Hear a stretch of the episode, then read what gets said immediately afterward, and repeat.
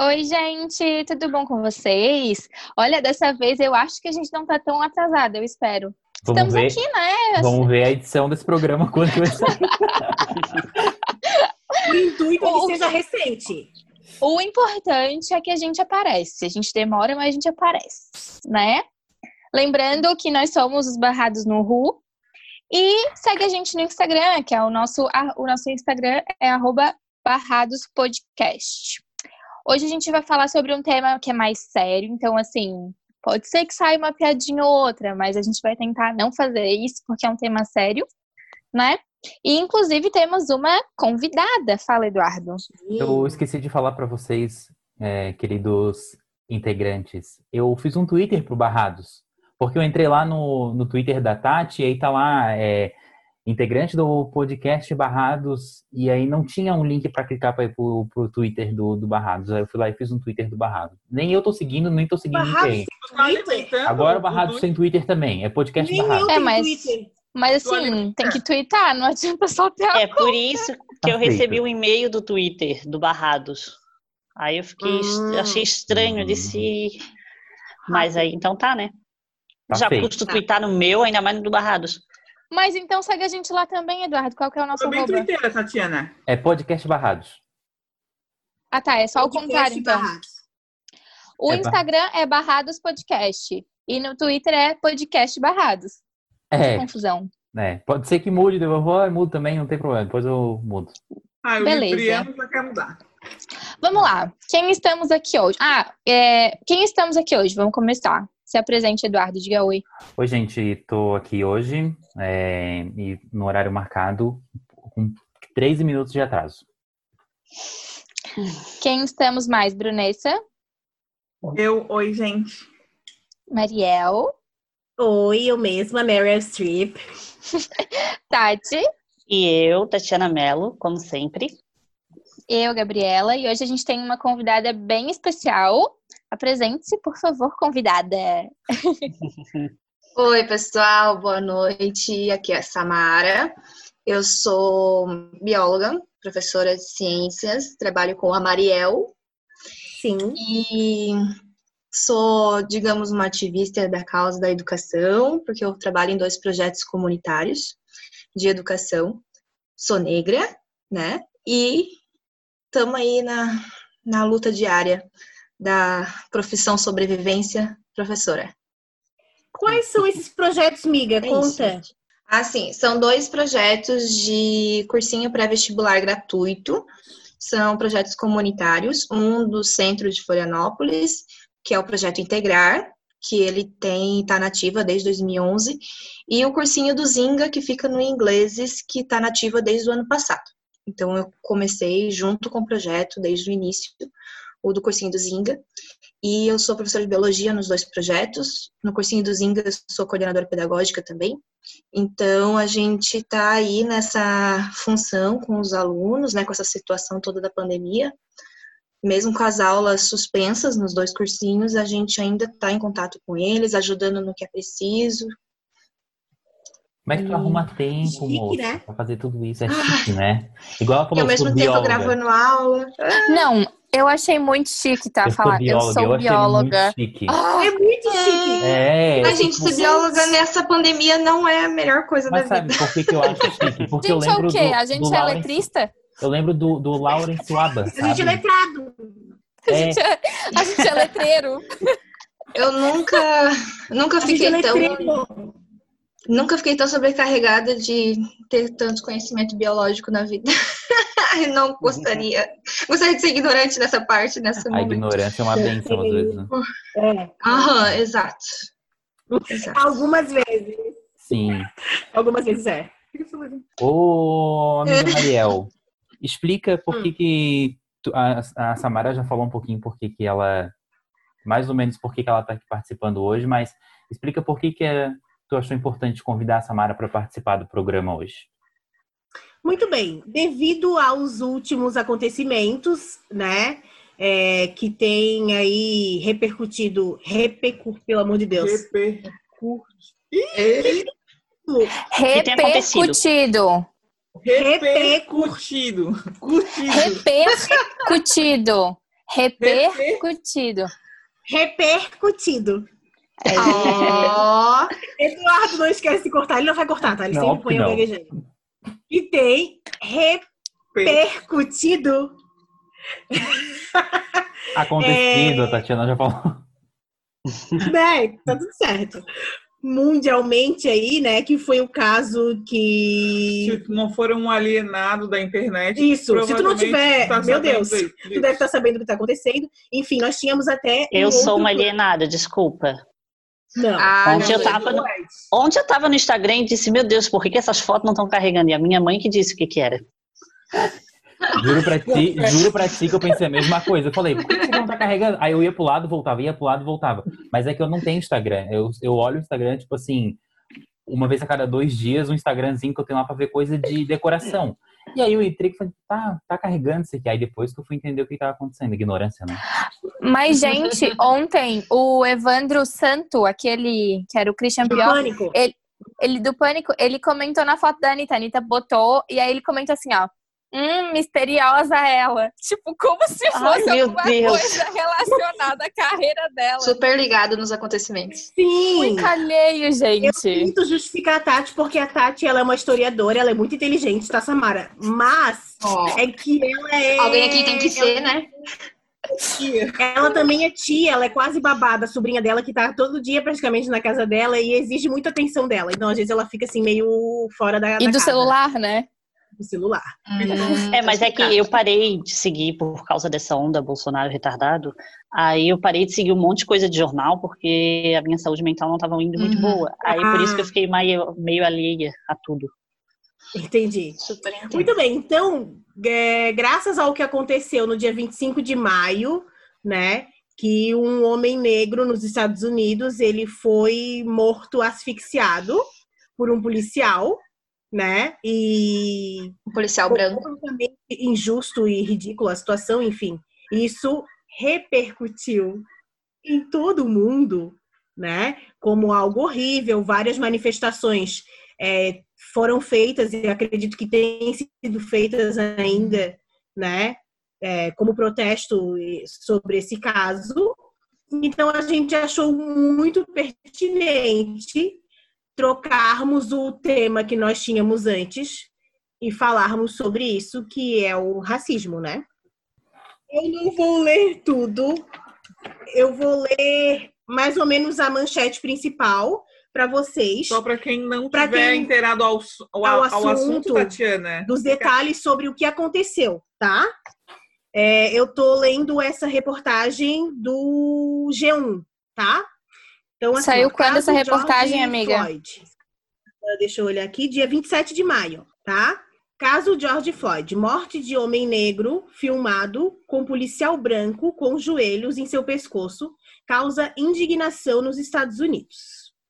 Ahn, a morte de um homem negro em Minnesota, nos Estados Unidos, causou uma onda de indignação depois da divulgação de um vídeo que mostra um policial branco ajoelhado no pescoço dele.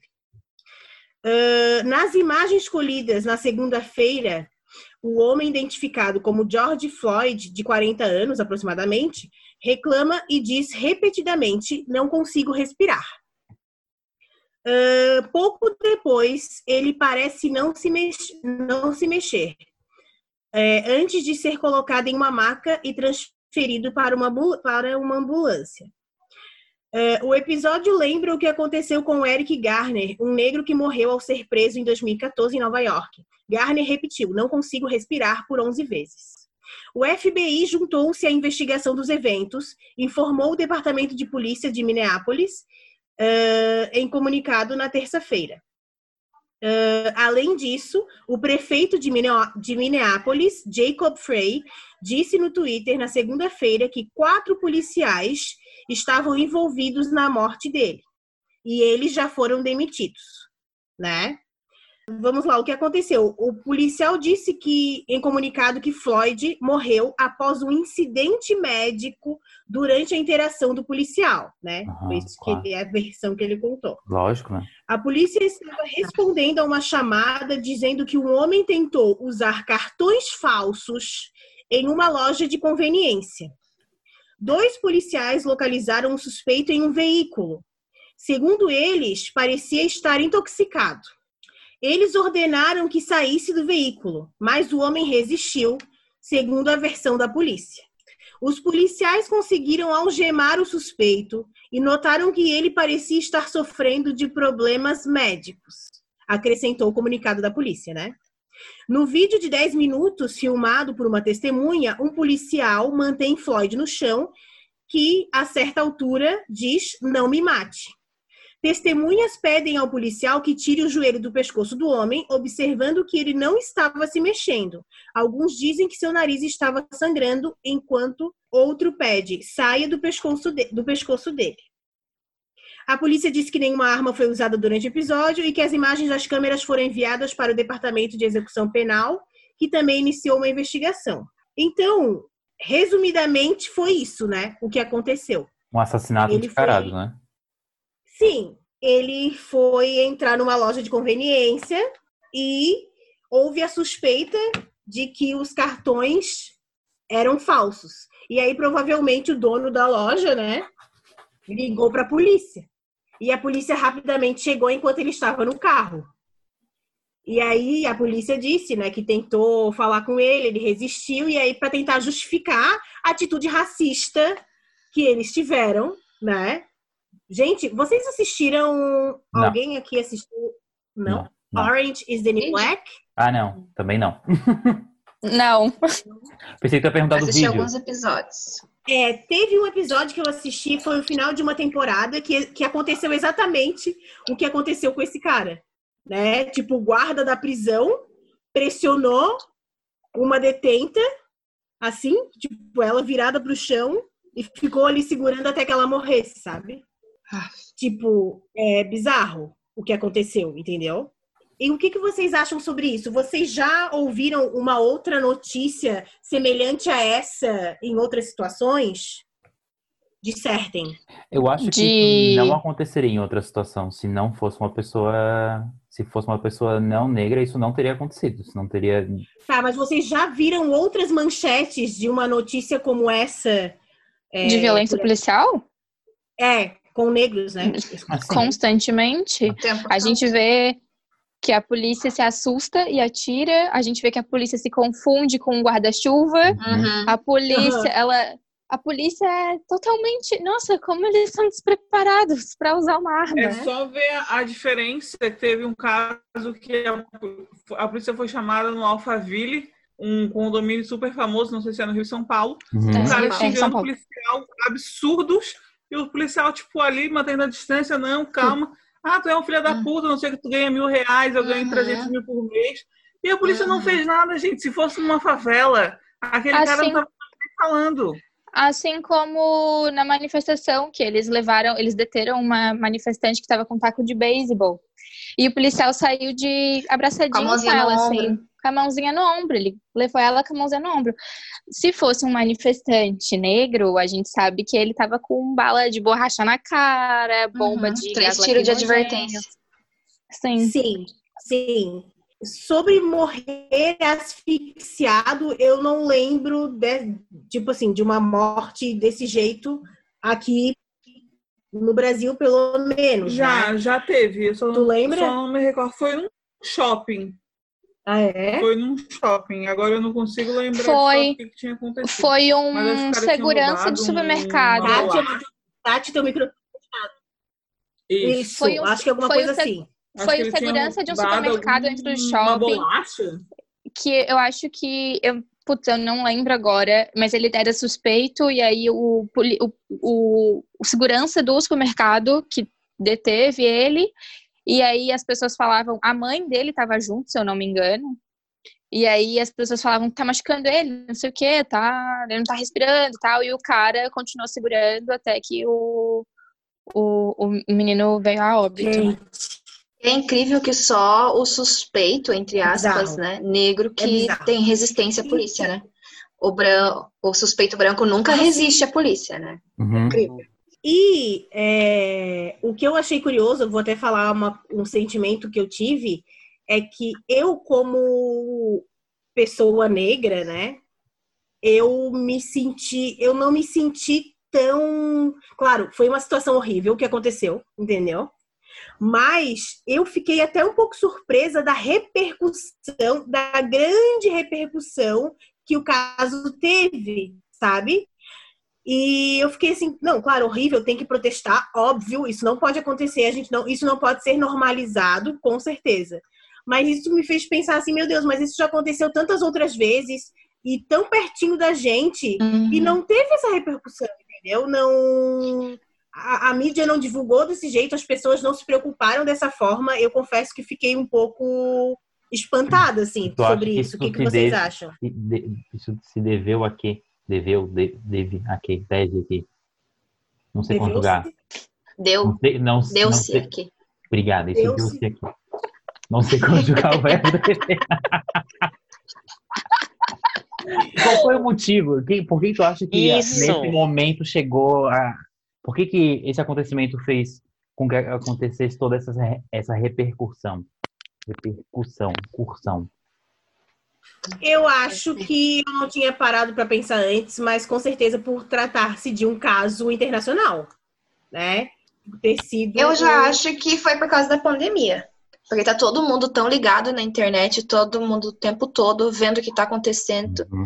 que é, a- esse vídeo se dispersou muito rápido. Muito rápido, Uhum. sabe?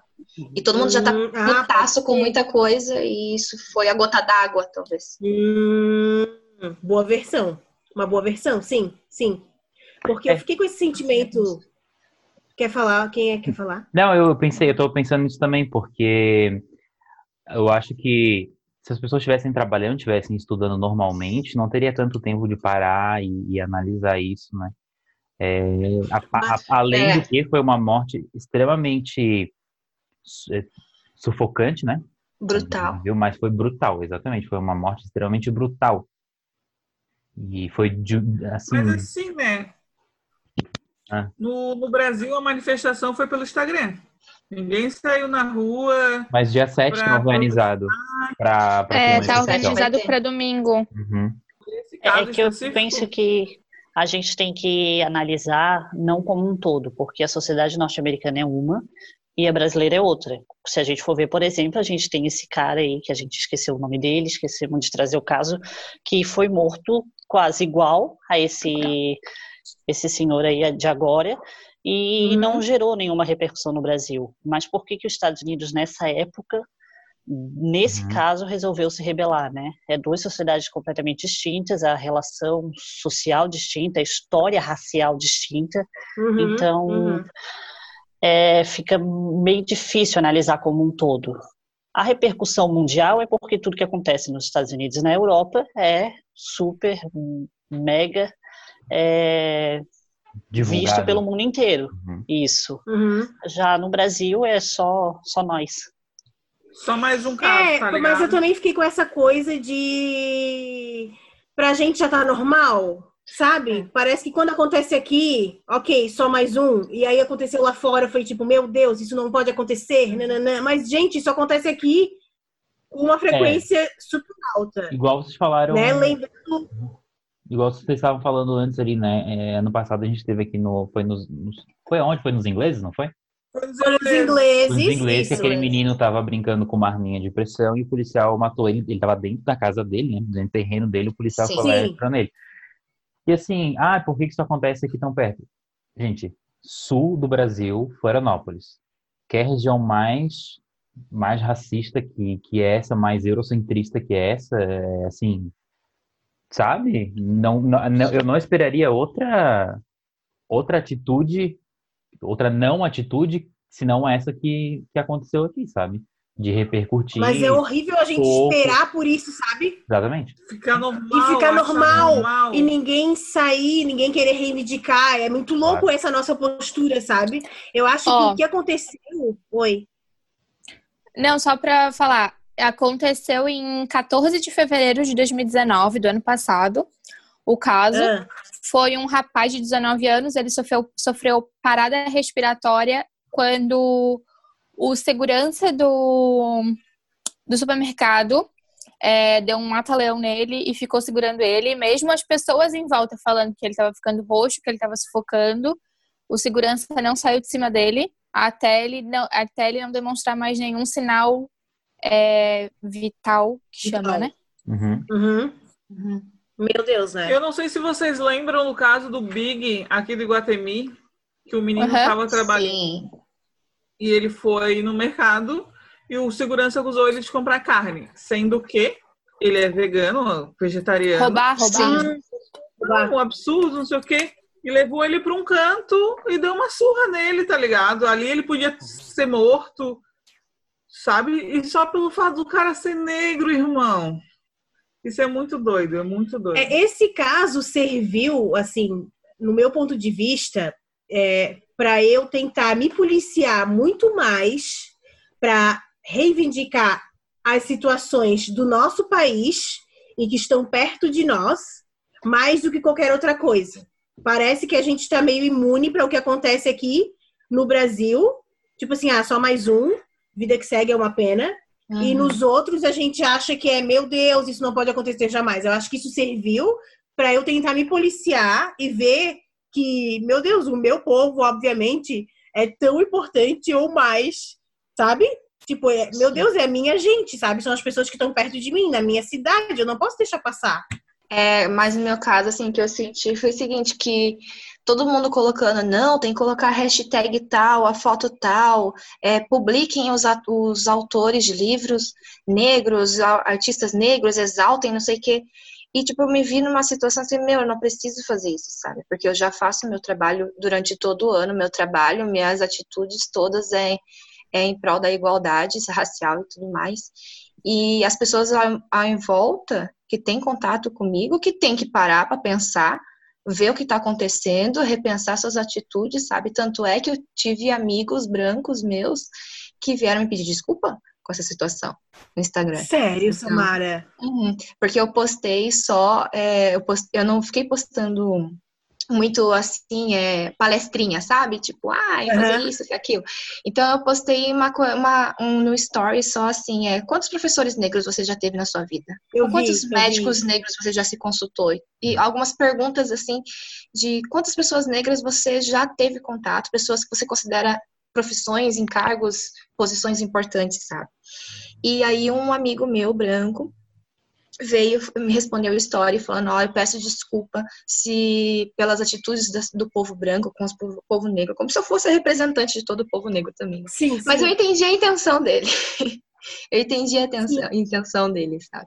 Então eu não precisei ficar dando palestrinha, não precisei ficar postando, ah, sigam a atriz negra tal, ah, leiam o livro da. Tipo, as pessoas simplesmente estão parando e refletindo sobre as suas Sim. atitudes, sabe? Eu concordo contigo, Samara. Samara, sabe que eu fiquei com o mesmo sentimento de que os meus amigos brancos estavam muito mais. Parece que era uma pressão que eles sentiam, tipo assim, ó, meu Deus, eu preciso fazer alguma coisa, a gente precisa falar, tipo, não põe Uhum. só a frase. E eu pensei assim, tipo, tá, tudo bem, sabe? Vamos fazer alguma coisa, mas parecia que eu sentia as pessoas desesperadas. Entendeu? Sim, agora, né? Isso, E- tipo, meu Deus, Tipo, não. Como se fosse uma obrigação. Vamos se né? manifestar. O, Entendeu? assim, eu sou branca, eu vivo numa bolha de gente branca, né? E meu Instagram também, assim, enfim. E aí eu vi muita, muita, muita gente postando coisa, muita, muita gente. E, e gente que eu já vi fazendo piadinha, gente que eu já vi, Sim, aham. sabe? Aquele tipo de coisa que eu fiquei indignada. Eu falei, cara, não é postar uma foto, uma tela preta, não é postar uma hashtag que tu tá dizendo que tu tá apoiando, sabe? Uhum. É igual tu Uhum, falou, exato. tipo, o trabalho dia a de ser dia, né? antirracista no dia a dia é quando alguém Exato. fala uma piadinha racista, tu não ri, sabe? Tu fala, tipo, cara, isso não tem Uhum. graça, isso não, Não é certo. entendi. É, não entendi. Sabe? não entendi. É, é, é nesse sentido, assim, e daí, tipo, eu postei também, eu postei com algumas indagações também, tipo, não é, que não adianta fazer isso se no teu dia a dia tu não faz mais merda nenhuma, tu continua sendo é, propagando falas racistas, piadas, etc. Uhum. É Mas aquela- eu fiquei bem chocada, assim, com a repercussão do Instagram, que é aquele, aquela coisa, é militância de Instagram, Uhum. é ativista Isso. de E Instagram. de pessoas que a gente conhece um pouco mais e sabe que, tipo, bem isso que tu falou, nem são essas pessoas preocupadas. Uhum. São aquelas pessoas que falam que é, são contra cotas. É, Uhum. que todo mundo é igual. É igual todo aquela mundo é igual. frase, é, aham, todo mundo é igual. É igual aquela frase da Angela Davis, tipo, numa sociedade racista não basta não ser racista, tem que ser antirracista. E aí o povo vai para essas Exato. campanhas de Instagram, acha que eles estão sendo antirracista, mas não ser racista e ser antirracistas, eu, eu É. entendo e sei que são coisas bem diferentes uma, uma das outras, uma da outra.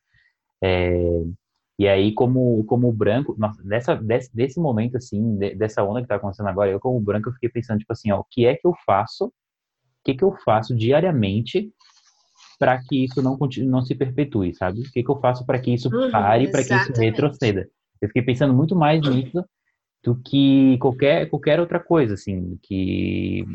Enfim, eu não tenho rede social e eu acho que se eu tivesse, eu não, não iria subir nada, porque eu ia ficar pensando mais sobre as minhas atitudes do que efetivamente estar Sobre o subindo alguma coisa. Porque assim, eu não sou, eu não sou uma pessoa que tem alcance na internet. Então, assim, eu tenho muito mais alcance na minha vida social normal do que na internet. Então, acho que na minha vida social eu conseguiria fazer muito mais e é o que eu tento fazer, é o que eu tento cada vez mais.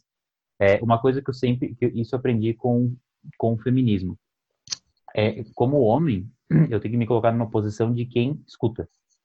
Se eu coloco, me coloco numa posição de quem Exatamente. escuta, eu consigo a partir da, da minha, da, da, da minha, do que eu estou escutando, eu consigo fazer uma mudança.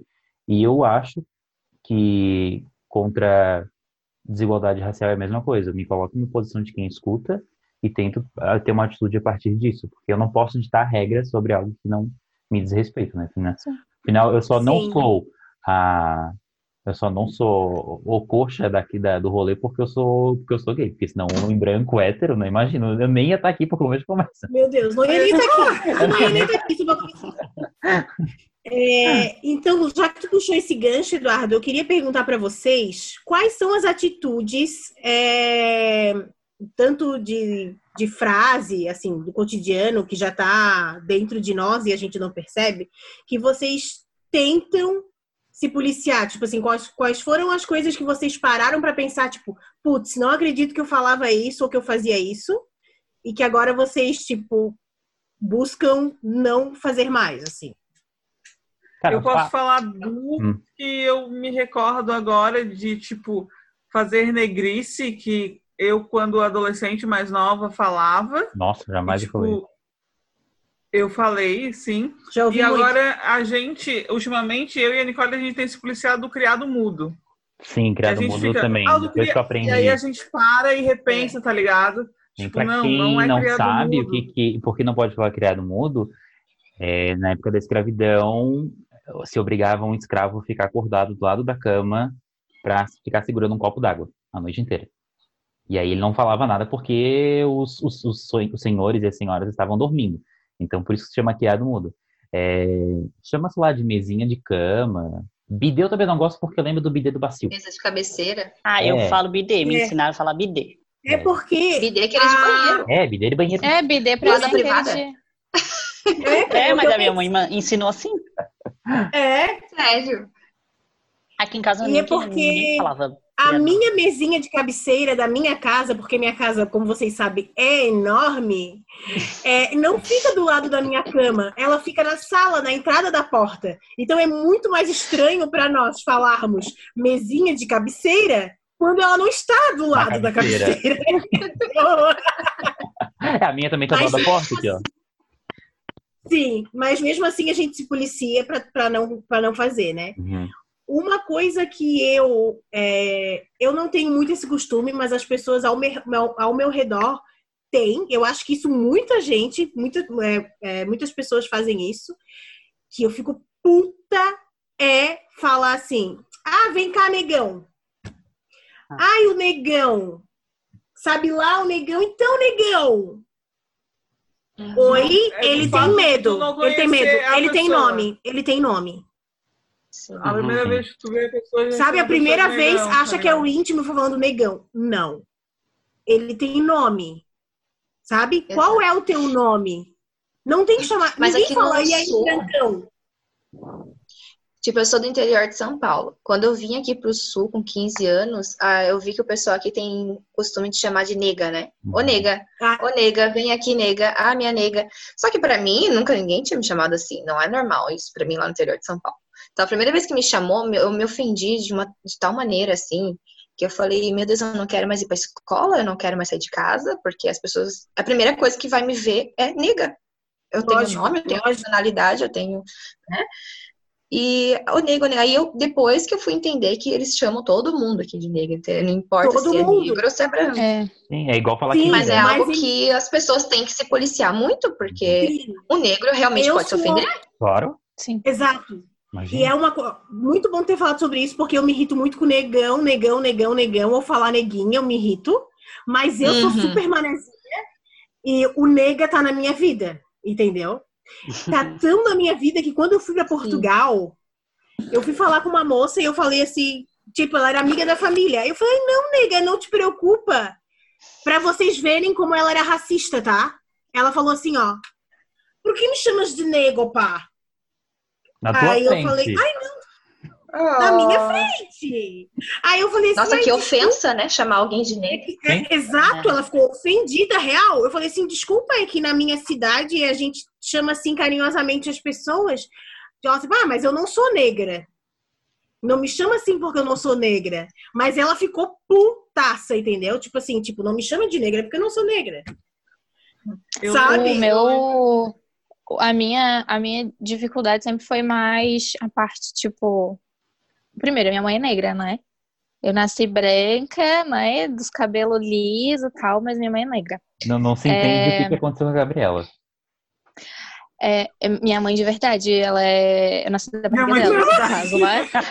Coitada, a Gabriela Mas cresceu isso- tendo que ficar explicando que a, que a mãe dela é mãe dela. entendeu? Sim, eu Isso nasci é uma tendo que violência? explicar- E eu nasci tendo que explicar que aquela moça que ia me buscar todo dia na escola não era minha babá.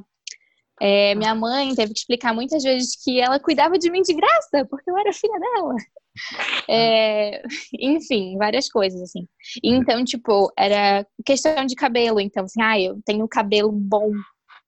Hum. Aí, até que, né, um dia cai em mim, tipo, o que que é um cabelo bom? O que que é um cabelo ruim? Uhum. de tipo. E uma vez eu acho que foi um amigo meu que explicou, tipo, o cabelo é bom para certas coisas. Então, o meu cabelo, ele é ruim para fazer cacho, por exemplo, porque ele não fica. Mas ele é bom para fazer outra coisa. Um cabelo assim é bom para fazer algum penteado. Não é porque o cabelo é de uma textura ou de outra que ele é bom ou ruim.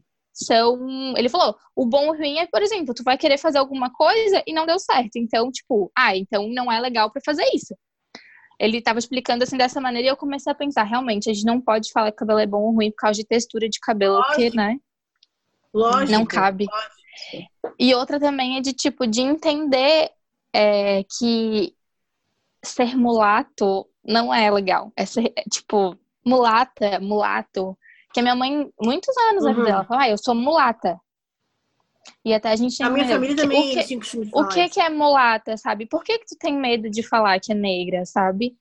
Por que que tem esse medo, assim, de esse receio de, de compreender a cor da pele e tal? Tem muito disso, sabe? E, e sempre foi isso. Sempre que eu falava assim, ah, aí vinha minha mãe e falava, mas ela é sua mãe?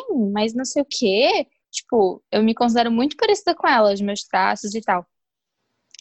Mas isso aí é quem conhece a gente que observa, né? Que daí convive e tal. Uhum. Mas como a cor da Sim. pele é diferente, a primeira coisa que as pessoas, que as pessoas falam, ai, é tua filha? Ai, é tua mãe? Tipo, eu cresci e tenho que explicar que ela, sim, ela é minha mãe. Gente, sim, meu são- pai é branco. As duas são absolutamente iguais uma à outra. Ah, São iguais.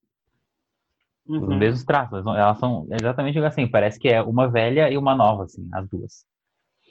É, Eu lembro na escola, Gabriela, uma vez, que eles disseram, ah, tava comentando que ah, a mãe da Gabriela nem é parecida com a mãe dela. Eu disse, gente, ela é a cara da mãe dela todinha. Aí disseram, ai, como? Se a mãe dela é negra e ela é branca. Aí eu fiz, ai meu Deus, E por daí? que, que eles fizeram isso, sabe? Porque realmente ela é muito parecida. Tu não te acha, Gabriela? Eu, Eu me acho parecida com a minha mãe. Eu, eu acho os meus traços muito parecidos com os da minha mãe. Mas eu sou pela cor da pele, as pessoas olham e tem aquele, tipo, parece que um choque, assim. Tipo, Elas não veem o Sei lá. traço, elas veem a cor, né? Sim, gente, é muito engraçado. Eu nunca vou esquecer disso, tá? Eu sempre conto isso. Que a minha avó, ela é.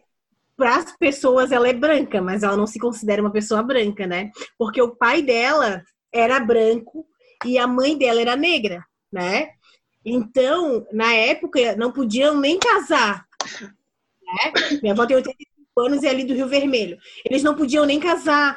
Era aquela época de baile separado para negro e para branco. Então, apesar dela ter saído com uma pele bem clara, é, todo mundo sabia que ela era filha de negro, né? Então ela era discriminada, né? Ela sofreu a discriminação. Ela não podia ir no baile de branco, né? Todo mundo sabia, enfim. E aí tá, primeira vez que o Eduardo foi na minha casa, eu morava com a minha mãe e com a minha avó. Ele entra na casa, ele olhou pra minha avó, ele não falou mais nada. Ele falou assim: ó, a tua avó é branca. Ó, sem noção, né? Ele, ele ficou assustado mesmo, assim, tipo assim. "Ah, a tua avó é branca. Assim, Sério, assim, ó, é muito chocante. Eu lembro que eu falei assim, ó, falei, Mariel, mas a tua avó é branca. Daí, aí Tipo ela assim- assim, tá, e daí? tipo, eu não posso, não posso ser uma neta negra e a minha avó ser branca, sabe? Não, não pensou, não pensei É, coisas, assim. É bem louco, assim. É, eu acho que o que eu mais Mas- mudei foi exatamente isso. Foi as atitudes que eu tinha é, do cabelo, com certeza, porque todo mundo, em algum momento da vida, já falou esse negócio do cabelo, e não tem a menor dúvida sobre isso. E piada eu acho que eu nunca fiz, porque minha mãe sempre foi muito, sempre foi muito contra isso, assim, sempre falou que não, não deveria discriminar de maneira nenhuma é, por a pessoa ser de outra cor. E Lupita ela quer participar, Lupita? É a Lupita? É. Ah. E eu acho que piada eu nunca fiz assim. Mas, claro, são outras atitudes que a gente tem. Às vezes é tipo não querer falar da, da, da cor da pele da pessoa, ou querer, quando for falar da pessoa, ser a primeira característica que tu fala dela, sabe? Ou seja, ou seja, ou seja Uhum. Colocar a evidência Esse da ponto cor é dela. A pessoa não se resume à cor dela. Isso, exatamente. É tipo assim, eu, ou eu não posso falar sobre a cor dela, porque parece que ela vai se ofender sobre a cor dela, ou parece que eu sou obrigado a falar da cor dela para falar sobre a pessoa. É. Exato. Mas sabe que assim, eu, eu me sinto um pouco privilegiada sobre a minha disciplina, porque é língua e eu acabo tendo, às vezes, oportunidade de trabalhar diversos assuntos, né? Tipo, quando eu vou trabalhar as partes do corpo e características físicas, quando a gente vai aprender a descrever uma pessoa em espanhol, eu sempre falo para que, que eles tenham esse cuidado, né? Tipo, de uma pessoa. A primeira característica eu não falo assim, ah, ele é negro, nananana, Uhum. sabe? Ah, ela é gorda, assim, assim, assim, assado, né? Pra gente tentar se policiar em relação a isso. A Bruna até esses tempos comentou comigo que notou que eu tenho mania de falar sobre a roupa que a pessoa tava vestindo. Ou, sabe assim, ah, ele tava com uma jaqueta assim e Uhum. tal, Pra eu não chegar e ficar marcando isso direto, né? É uma coisa que a gente tem que se policiar. Uhum. Mas eu acho que é um assunto meio polêmico também, porque eu me defino como pessoa negra. Eu falo, ah, eu sou negra, baixa, gorda, de cabelo crespo, nanana. Entendeu? E só que tem pessoas que vão usar é, a minha característica negra para me ofender. E a linha é muito tênue, Uhum. né? É isso que eu ia falar quando a gente vai descrever uma pessoa, né, de tipo, e falar de uma das características dela, é, a ser gorda, ou ser branco, ou ser negro. É, a a forma como tu fala isso influencia muito, mas tu vai falar, tipo, pra uma forma de, de, de como chama? De Referenciar a pessoa? não, mas pra, pra ofender, é uma forma de ofensa. Aham. É, tipo, é uma coisa, sabe? É igual quando falam, tipo, ah, ele é gay Uhum. e usam o, a tua orientação sexual Uhum. pra te A ofender, sabe? Sim, sim. Uma coisa da, daquela questão do cabelo bom, cabelo ruim, que eu tava pensando, que teve uma, um episódio uma vez que uma, um professor da, da faculdade, da faculdade, Ah, ele tá, tinha o pensei cabelo que- mais comprido, assim, e tal. E ele falou, não, porque a gente tava conversando, bem descontraído, assim, no happy hour da UFSC, enfim. Aí ele falou, não, porque cabelo é ruim, assim, e apontou pro meu, sabe? Oh, na- Eu falei, assim? peraí, cabelo ruim é o teu que é maltratado, né? Que é desidratado. O meu cabelo é muito bom. Tenho certeza que o creme que eu uso no meu, no meu cabelo, com certeza, não vale três meses do seu. Aí, ele, ele ficou vermelho. Parecia que o cara ia explodir. Só que daí eu, fiquei, eu vi que ele ficou tão sem graça, tão sem graça, que eu fiquei sem graça por ter agido assim. Aí eu dei risada, descontraí e tal, né? Esquece, Mas, né? assim, eu tenho certeza que ele sempre, nunca mais vai falar sobre cabelo bom, cabelo Não, ruim. nunca mais. Nossa, acho que ele nunca mais falou sobre cabelo, né? Nunca mais vai tocar no cabelo de ninguém. É? Imagina, a vida toda eu ouvindo, ai, cabelo ruim, cabelo ruim, cabelo ruim. Até Então, dentro pra de casa, nós- sabe? Então, quando eu falei com esse cara, esse cara veio, uma pessoa informada, não é uma pessoa ignorante, é uma pessoa informada que tá ali fala, conversando com várias pessoas diferentes o dia todo. Soltar uma dessa, não. Não, passada. Aí foi gota d'água. Da É, para nós da área das humanas, é bem difícil a gente ver esse tipo de comportamento na nossa bolha, principalmente porque a gente, a, a gente supera várias questões quando a gente vai estudar essas coisas. Então, o racismo ali é bem mais difícil, porque ele é muito velado, entendeu? Hum. Ele é muito velado. Ele existe, mas ele é velado. E essa é a principal questão entre a sociedade brasileira e a sociedade norte-americana, porque lá, no fim da escravidão, eles segregaram, eles botaram os negros vão para esse lado e os brancos para esse. E era legal, era previsto em lei que isso acontecesse. Aqui no Brasil foi não, vamos silenciar, vamos calar, vamos fingir que eles não existem e vamos criar esse mito de, eh, de democracia racial. Inclusive, a luta negra lá nos Estados Unidos citava o Brasil como democracia racial na época. E a gente sabe que isso nunca existiu. Então, quando você fala de racismo da existência aqui, é muito comum a gente ver brasileiros falando: ah, não, não existe racismo no Brasil, ah, isso aí é frescura, que isso aqui, já superamos tudo. E lá nos Estados Unidos, não, eles não têm coragem de dizer não existe racismo nos Estados Unidos, aqui na nossa sociedade, porque existe, eles têm comprovação de que isso existiu. Já aqui é diferente, então é por isso que é muito difícil de, de comparar as duas sociedades.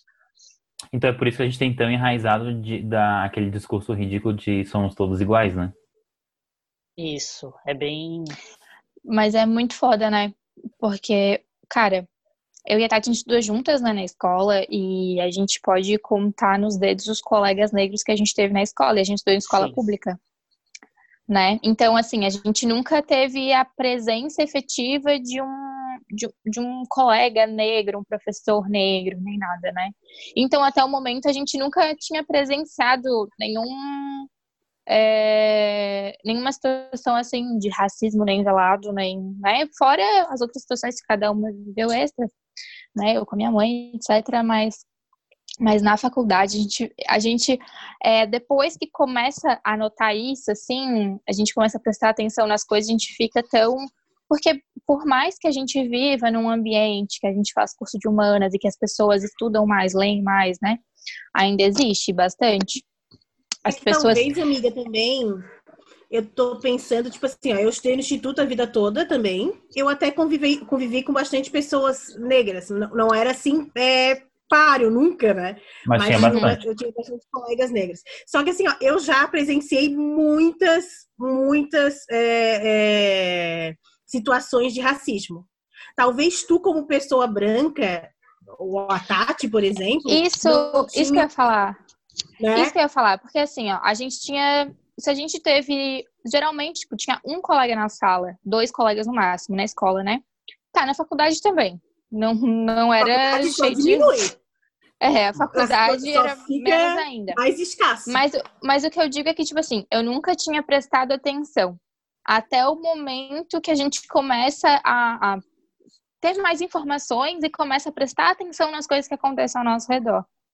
E aí a gente vê, tipo, a questão do assédio, a questão de, de preferência, de, de tudo isso, assim. Porra, eu, eu estudei com a Mariel, a gente fez estágio juntas, a gente passou durante bons, bons semestres trabalhando ali juntas e, tipo, coisas que aconteciam comigo e coisas que aconteciam com ela, e a gente vivia junto, a gente fazia trabalho juntas, a gente. Por que, que era diferente o tratamento de uma com a outra, sabe? E não existe justificativa. Que não seja Não, a da racismo. pele, exatamente. É, Uhum. Ó, deixa eu É, perguntar, a ô, minha Samara, experiência fala, pode falar, depois eu quero é perguntar. que eu tenho, eu tenho um avô materno, né? Ele, ele era racista assumido, né? Eu não tive muito contato com ele, porque ele morreu em 2000, eu tinha cinco anos. É, né? cinco anos. Isso. e já faz muito tempo que ele está morto, né? A gente nem lembra muito, mas é que é, os meus tios, minhas tias, minha família, eles tratam com muita normalidade todo o racismo que ele carregava. Inclusive, eu tive um primo que namorava com uma mulher negra na época, ele tem um filho com ela, inclusive, que meu avô não aceitava. Ela aceitava na mesa, ele se levantava e saía. E isso sempre foi muito explícito na, minha família. Para elas era normal, porque elas não eram que nem ele, mas elas tinham ainda toda a cultura racista ali. E eu sempre tive muito amigos negros, muito amigos e amigas. E quando eu via eles falando assim, e desde pequenininha sempre foi, eu não gostava que eles falassem assim dos meus amigos. Então eu sempre me policiei muito nessa área. Agora pensamentos, é, eu nunca eu vou dizer nunca, mas eu raramente falava é, alguma coisa de, uma frase racista é, assim, relacionada à, à, cor da pele das pessoas. Mas pensamento, sim, com certeza tive muitos. Sim. A Faculdade de Humanas me ajudou muito a pensar nisso. Lá na, na, na história a gente teve duas disciplinas de História da África. O movimento negro lá é bem forte graças a Deus, né? E eles me ajudaram muito a me desconstruir como um ser racista na sociedade. Mas em questão de, desde criança eu sempre tive isso muito explícito. Eu percebia muito nas frases dele as coisas que eles faziam e não gostava, porque eu sabia que os meus amigos eram assim, eles se ofendiam, e por isso que eu sempre me policiei muito mais dessa forma. Mas é bem Mas triste, eu queria fazer assim, uma eles pergunta. não reconhecem isso. Eu queria fazer uma Uhum. pergunta, porque, tipo, a gente tá falando de racismo e tal. A gente falou aqui como branco, né? O, como a gente, quando a gente deu esse clique, que foi bem tarde, né?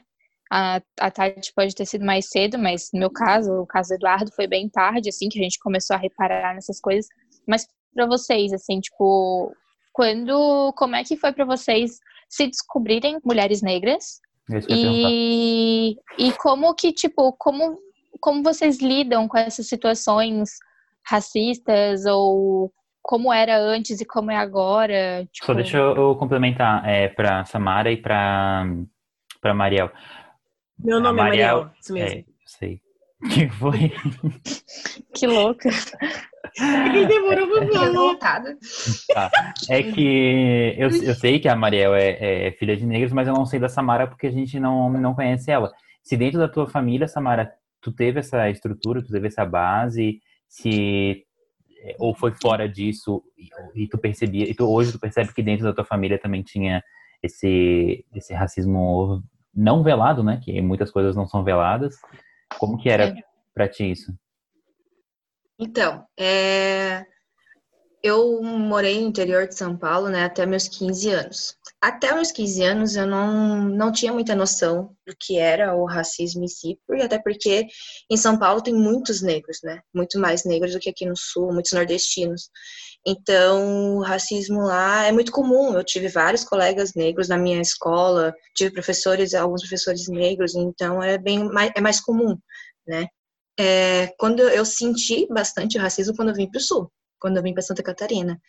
Então aqui eu vi como além de eu ser negra, eu ser paulista, eu ser do interior de São Paulo, não ser paulistana, ser do interior. Então tinha o meu sotaque bem enraizado de interior mesmo. Então o preconceito é, ligado ainda mais com mais uma coisa ser negra, né? Era algo assim que me deu um baque bem forte no, no meu auge da adolescência, ali 15 anos, né, do ensino médio. Assim, tu eras um prato cheio, né, para um sulista. Né? Né? A gente é bem Aí- xenofóbicos. É. Ai, que horrível sulista, né? Parece que a gente É, é daquela pessoa de o sulista, sul é é. o país. Gente, eu não sou assim. É bem isso. É bem isso. Eu- Nossa, que, eu- meu Deus, foi bem difícil no começo, assim. Eu só pensava em voltar para São Paulo. Só pensava, eu chorava dia e noite para voltar para São Paulo, para minha Meu cidade. Deus. Que horror. E assim, o meu pai é negro, a família do meu pai é nordestina e a família da minha mãe é branca. E eu tenho alguns tios que são bem loiros, do olho azul mesmo, Uhum. parte de mãe, e a minha mãe, ela é ela é branca, de pele branca, mas ela tem olho es- escuro, cabelo escuro, mas meu pai é negro mesmo, a família do meu pai é negra. É, e a família, e hoje eu percebo que a família da minha mãe sempre teve muito preconceito com meu pai. Sempre ti- Hum. tiveram muito preconceito com ele. Hoje eu, eu percebo isso, sabe? Que eles não tinham motivo algum para não gostar do meu pai. O único motivo é por ele ser nordestino, por ele ser negro, simplesmente, sabe?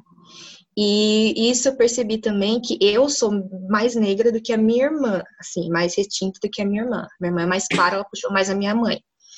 E a minha irmã sempre foi mais próxima da família da minha mãe, que é branca. E eu sempre fui mais próxima da família do meu pai, que é negra. Então, até uhum. nisso, eu não me senti. Hoje eu entendo que eu, é, é porque eu não me senti acolhida pela família da minha mãe. Sabe? E só hoje tu consegue ter. Hoje eu tenho isso bem claro, é. Hoje eu tenho isso bem claro.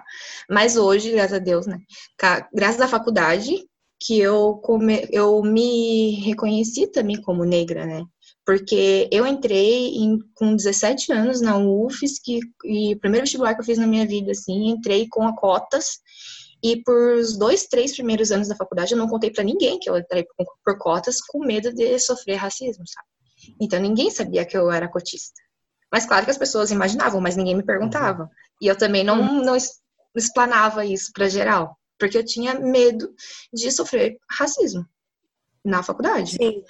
Então, os dois, três primeiros anos da faculdade, eu não falei para ninguém que eu era cotista. Fui assumir isso depois que eu, que eu me reconheci como negra mesmo. Não, eu sou negra, não tenho que ficar negando isso, tenho que ter orgulho disso. E eu sou assim, doa quem doer, né? Quer gostar, goste. Uhum. Todo mundo tem o direito de não gostar de mim, mas todo mundo tem a obrigação de me respeitar. É. Então, é, foi bem no meio da faculdade, assim, que eu percebi isso, que tive essa consciência maior. E daí também tive a consciência do quanto, do quanto, quanto meu pai sofreu preconceito a vida toda. E uhum. ele mesmo, ele não percebe, sabe? E ele, ele até hoje ele tá com quase 60 anos e ele acha que ele nunca sofreu racismo. E na verdade ele já sofreu e muito. Isso que eu sei da minha, imagino que ele sofreu antes ainda de, de, de eu nascer. Isso, né? Mas é aquela coisa, talvez ele não ter aquele feeling de perceber o racismo, tipo assim, ah, ele não vai com a minha cara ou ele tá sendo racista? É, exatamente. Essa exatamente. coisa. Porque meu pai é uma pessoa assim, que nem eu, explosiva, assim, né? Então ele acha que as pessoas capazes não gostam dele por causa desse jeito dele, mas na verdade, por exemplo, num comércio que ele chega e já fala, ele fala alto, né? Nordestino, a gente já fala mais alto e tá, tá, tá. Uhum. E as pessoas já olham meio assim, mas se ele fosse branco e falasse alto, não seria a mesma reação. Uhum. Sabe? Sim. Com certeza. Ô, amiga, eu, quis, eu quero te perguntar uma coisa que eu lembrei agora. Como uhum. que é, como que foi na tua família é, esse negócio de vocês serem considerados negros entre vocês mesmos. Vocês tinham essa conversa? A tua mãe ou teu pai falava assim: "Ah, nós somos negros, então minha filha tenha cuidado quando for isso, isso e aquilo" esse papo acontecia? Não. Não. Não. Hum... Tanto é que até dentro de casa, né, tem essa negação, sabe? Por exemplo, ah, mas você fica tão linda quando eu era adolescente eu alisava o cabelo, obviamente, né? Adolescente eu não, eu ainda não me aceitava, eu tinha muito medo de sofrer racismo e tudo mais. Aí eu alisava o cabelo. E dentro de casa, minha mãe, minha irmã, meus tios sempre falavam: você fica muito mais bonita com o cabelo liso. Mas você fica muito mais bonito com o cabelo liso, Samara. Sabe? Ou, Sim, ou por exemplo, quando eu falei, ah, eu vou colocar preta como cota, né? Mas, mas você não é preta. Sim, eu sou preta. Exatamente. Samara, aconteceu comigo igualzinho. Eu lembro, eu tava no computador e eu falei assim: ah, vou botar preta. Minha avó falou assim: ó, quê? Aí eu falei assim: preta. Ela assim, mas tu não és preta, minha filha. E eu falei, vó, o meu tom não é a cor da caretinha preta, mas eu sou preta porque eu sou negra. Ela ficou Branca chocada. eu não sou, né? É. Fala, amiga, queres falar? Então, essa semana passada teve a inscrição do Enem, né? Que tava rolando a inscrição do Enem. E assim, eu namoro, meu namorado, ele é do curso de exatas, filho de empresário, pipipopopó, então assim, essas coisas sobre militância e tal, ele não é zero pra ele. Tipo, é, nunca é foi bolha, É a bolha social dele, né? Uhum. E eu que, assim, às vezes a gente trata alguns temas, conversa e tal. É, eu vou mostrar pra Samara só pra exemplificar, tá? Essa aqui é a irmã dele. Uhum. A irmã mais nova dele, Negra. né? Negra, foi então, a mesma então, coisa que eu falei. Aí, ele me ligou. Ele assim, amor, tô ocupada. Daí eu falei assim, não, não, não tô ocupada, pode falar. Aí ele, então, a gente tá preenchendo aqui o cadastro da Duda e a gente quer saber, a Duda é negra? Aí eu falei, Ah. sim. Aí eu falei, não, eu falei, sim. Aí eu falei, não. O que que ela se considera? Eu Isso, penso- né? aí eu pensar, o que que ela... Sabe, Sim, ela fico é. Então, na inscrição tá Autodeclaração. autodeclaração, isso. É, Isso. Aí eu assim, o que que ela se considera? Daí ele assim, ah, ela se considera negra. Daí eu falei, tá, ótimo. Aí eu assim, ok, é, mas por que a pergunta? Tipo, qual é a dúvida? Essa aqui é a mãe dele. E aí ela, ele falou assim, ó, é a mãe deles. Aí ele falou assim, ah, é que a mãe tá dizendo que não, que a Duda é branca, que ela não pode entrar pelas cotas. Eu falei, calma. Não é porque a Duda tem mãe branca Que ela é branca. que, que ela é branca dele. Tá, eu falei, assim como não é porque eu tenho mãe negra, que eu sou negra, Uhum. né? Tipo, não faz muito sentido. E daí eles ficaram naquela assim, tipo, tá, calma. E a mãe dele falando, não, não, não. Eu falei, cara, por que, que ela tá negando? Eu falei, conversa com a tua mãe, porque não, tem, não faz sentido ela negar isso. Sabe? Tipo, não é uma ofensa, não é? É, é o, o biotipo dela. Tipo. Aí ele assim, tá, mas e se perguntarem alguma coisa? Eu falei, cara, se perguntarem alguma coisa, ela vai aparecer e as pessoas vão ver. Ela tem um cabelo crespo, ela tem a cor de pele que é negra. Tipo, ela tem alguns é. É, Traços. traços, que justi- justificam a, a, justi- a, a- a- como chama? A autodeclaração dela. Fenótipo. Então, tipo, Isso. é, Isso. eu falei, é, aí foi isso que eu falei. Eles vão analisar o fenótipo e não o genótipo dela. Exato. Eu ainda falei sobre isso. E daí ele falou: Ah, tá, beleza, então. Aí eu fiquei naquela coisa assim, cara, eles ligaram pra mim, que sou Pra branca, perguntar sobre perguntar cunhada. sobre a irmã dele, sabe? Tipo, eu achei essa situação Mas muito isso- louca. Isso é muito real que a pessoa não se autodeclara porque ela não, ela tem ou ela Ela não entende a importância disso, de, de se, se conhecer, se reconhecer, né? Ou ela tem medo de se reconhecer e ser represada por isso, sabe? A, a minha irmã, por exemplo, a minha irmã ela é branca, de cor branca, mas ela tem os traços todos de negro. O lábio dela é bem mais grosso que o meu, o nariz dela é bem mais largo que o meu, o rosto dela é bem mais ossudo, digamos assim, que o meu. Ela tem os traços de negro, totalmente. Só que ela é branca, a cor dela é bem mais clara que eu. E ela não se autodeclarava preta. Tanto é que ela prestava medicina e ela tirou uma nota tão boa que se, tia- se ela tivesse colocado a cota de negro, ela teria passado em nos dez primeiros lugares, sabe? E ela, por ela não se auto-reconhecer como negra, ela não colocou cota por medo de, de ser a aluna cotista, sabe? Uhum. de, e de se não se achar mesmo negra. Não, eu não vou passar, eles não vão me aceitar. Eles, eu, não, eles, eu não sou negra, eu não sou, tenho a pele escura. Eu falei, mas Mayara, você tem todas as, os traços de negro. É, Olhar pra você não tem como, sabe? Ela tem o, o, lábio dela é bem mais largo, mais grosso que o meu, o nariz dela é largo. Então, tipo, é todos os traços de negro. É fenótipo, né? O fenótipo são todas as características físicas, não só a Sim. cor, o tom da pele. Uhum. Até porque tem vários por tons isso- de pele de negros, né? Tem Exatamente. Esse fato de dar, quando preencher para o vestibular, eu fui me inscrever num concurso e aí dizia, tipo, cotas para pardos e negros.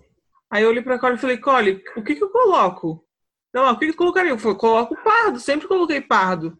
Só que daí vem um cara e fala, tipo, não vai dizer, tá ligado? Daí ela falou, não, melhor não botar, porque ele não vai te considerar, tá ligado? Não vai te considerar negra ou parda. É, sei lá, tipo, é muito, muito estranho. É que a família da Brunessa, ela tem traços indígenas, assim, ó, claramente, sabe? Só que não tem, assim, como provar por uma, enfim, sei lá, com uma documentação, a, a origem indígena. Mas tu olha pra família dela toda e tu sabe que eles não são brancos, entendeu? Mas ela também não é negra. E aí ela fica Uhum. naquele limbo, né?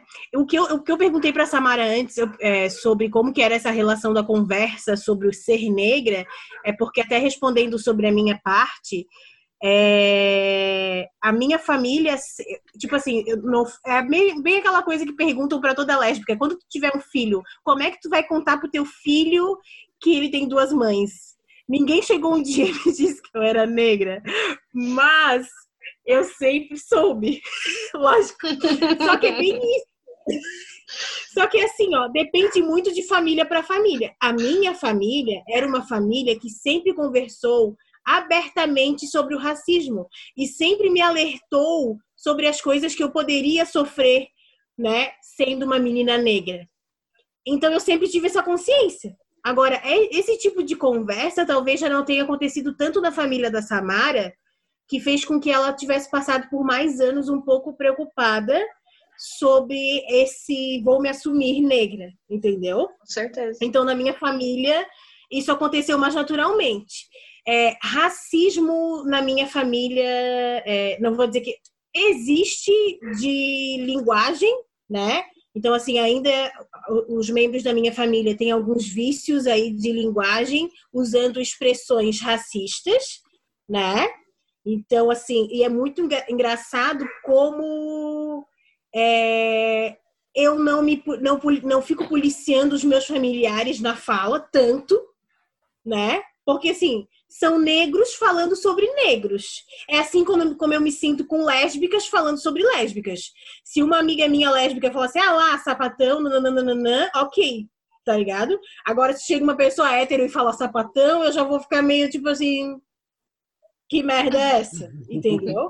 Então, não que eles falem sempre pra. Eles não vão ficar falando pra ofender, mas é normal, infelizmente. Eles falam, falam, tipo, falam alguma coisa e falam, ah, até parece que eu sou branca para ficar falando isso, tá ligado? Tipo, é normal, não é uma ofensa. Ou... Ninguém ofende ninguém, mas eles usam sim expressões que a gente jamais aceitaria se elas viessem de pessoas brancas, entendeu? Uhum. Eles, eles usam.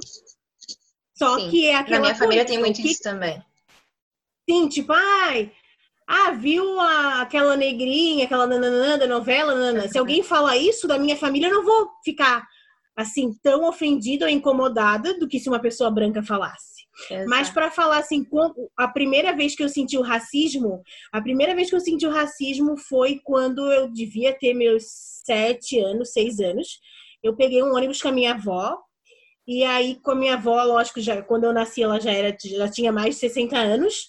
E aí ela ficava na frente, eu tinha que passar para trás. Só quando eu era muito pequena, às vezes se tinha lugar vago, ela deixava eu ficar ali na frente com ela e só tinha um lugar vago, tipo, para ela num lado e para eu sentar no outro lado.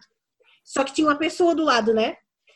E aí eu sentei e a mulher, uma senhora, ela olhou na minha cara e falou para eu sair. Ela pediu para eu sair do lado dela. E ela me olhou com uma cara de nojo, assim, sabe? Tipo assim, não, sai, sai daqui, não senta do meu lado. Então, assim, ó, foi naquele momento, a minha avó me olhou, assim, sabe? Tipo, sabe aquela troca de olhar que tu já sabe na hora que foi racismo? Ela me olhou e falou assim: ah, Nicole, vem cá, senta aqui, senta aqui, sai, sai daí. A minha avó ficou muito puta. Ali foi a primeira vez que eu sei que ela não quis que eu sentasse no lado dela, porque eu era uma criança negra e ela não queria sentar do meu lado, né? Uhum. Então, assim, foi a primeira vez que eu senti o, o racismo. E as outras, várias situações eu passei, assim como a Samara deve passar e a gente passa, né? é, diariamente. Por exemplo, lá na escola nós somos as únicas professoras negras Ai, da escola. As tias da merenda, provavelmente. Não tem ninguém. Mas nós somos... nós somos... as únicas negras da escola inteira, de todos os funcionários. Eu digo, vocês é, aparentemente são as tias da merenda, né? Eu tenho uma para contar sobre a escola. sobre a escola? Aí sabe o que sempre acontece com a gente? Tipo assim, nós somos negras, cabelo é bem parecido, porque é crespo, né? Mas, ok. Irmãs. O que tem de gente, Tamara? O que Iguais. tem de não tem diferença. Que nos confundem, vocês não têm noção? Chama eu sou bem mais alta Mariel, que a Mariel. É, é, bizarro, assim. É, esse é o racismo acontecendo, porque, tipo, é uma pessoa negra só pode ser. Entendeu? Tipo. Sim. É, é bizarro. Ah, deixa eu contar. Falar, amiga. Deixa eu contar. então, da, a, a primeira vez que eu, que eu sofri racismo mesmo assim na minha vida foi quando eu tinha, acho que uns 10 anos de idade na escola. Um guri que gostava de mim e eu não gostava dele porque ele era um retardado. E eu dava um monte de toco nele. Até um dia que ele se irritou e me chamou de macaca na frente de todo mundo, assim.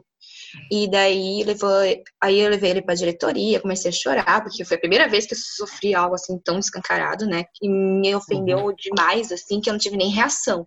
Eu sempre fui uma pessoa meio esquentadinha, irritadinha. E desde criança. E nesse foi o primeiro momento assim, que eu não sabia o que falar. Eu simplesmente comecei a chorar.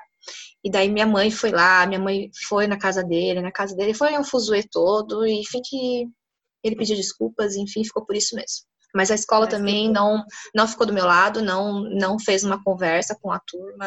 É, foi bem assim, minha mãe que teve que ir atrás da mãe dele. Fazia. É.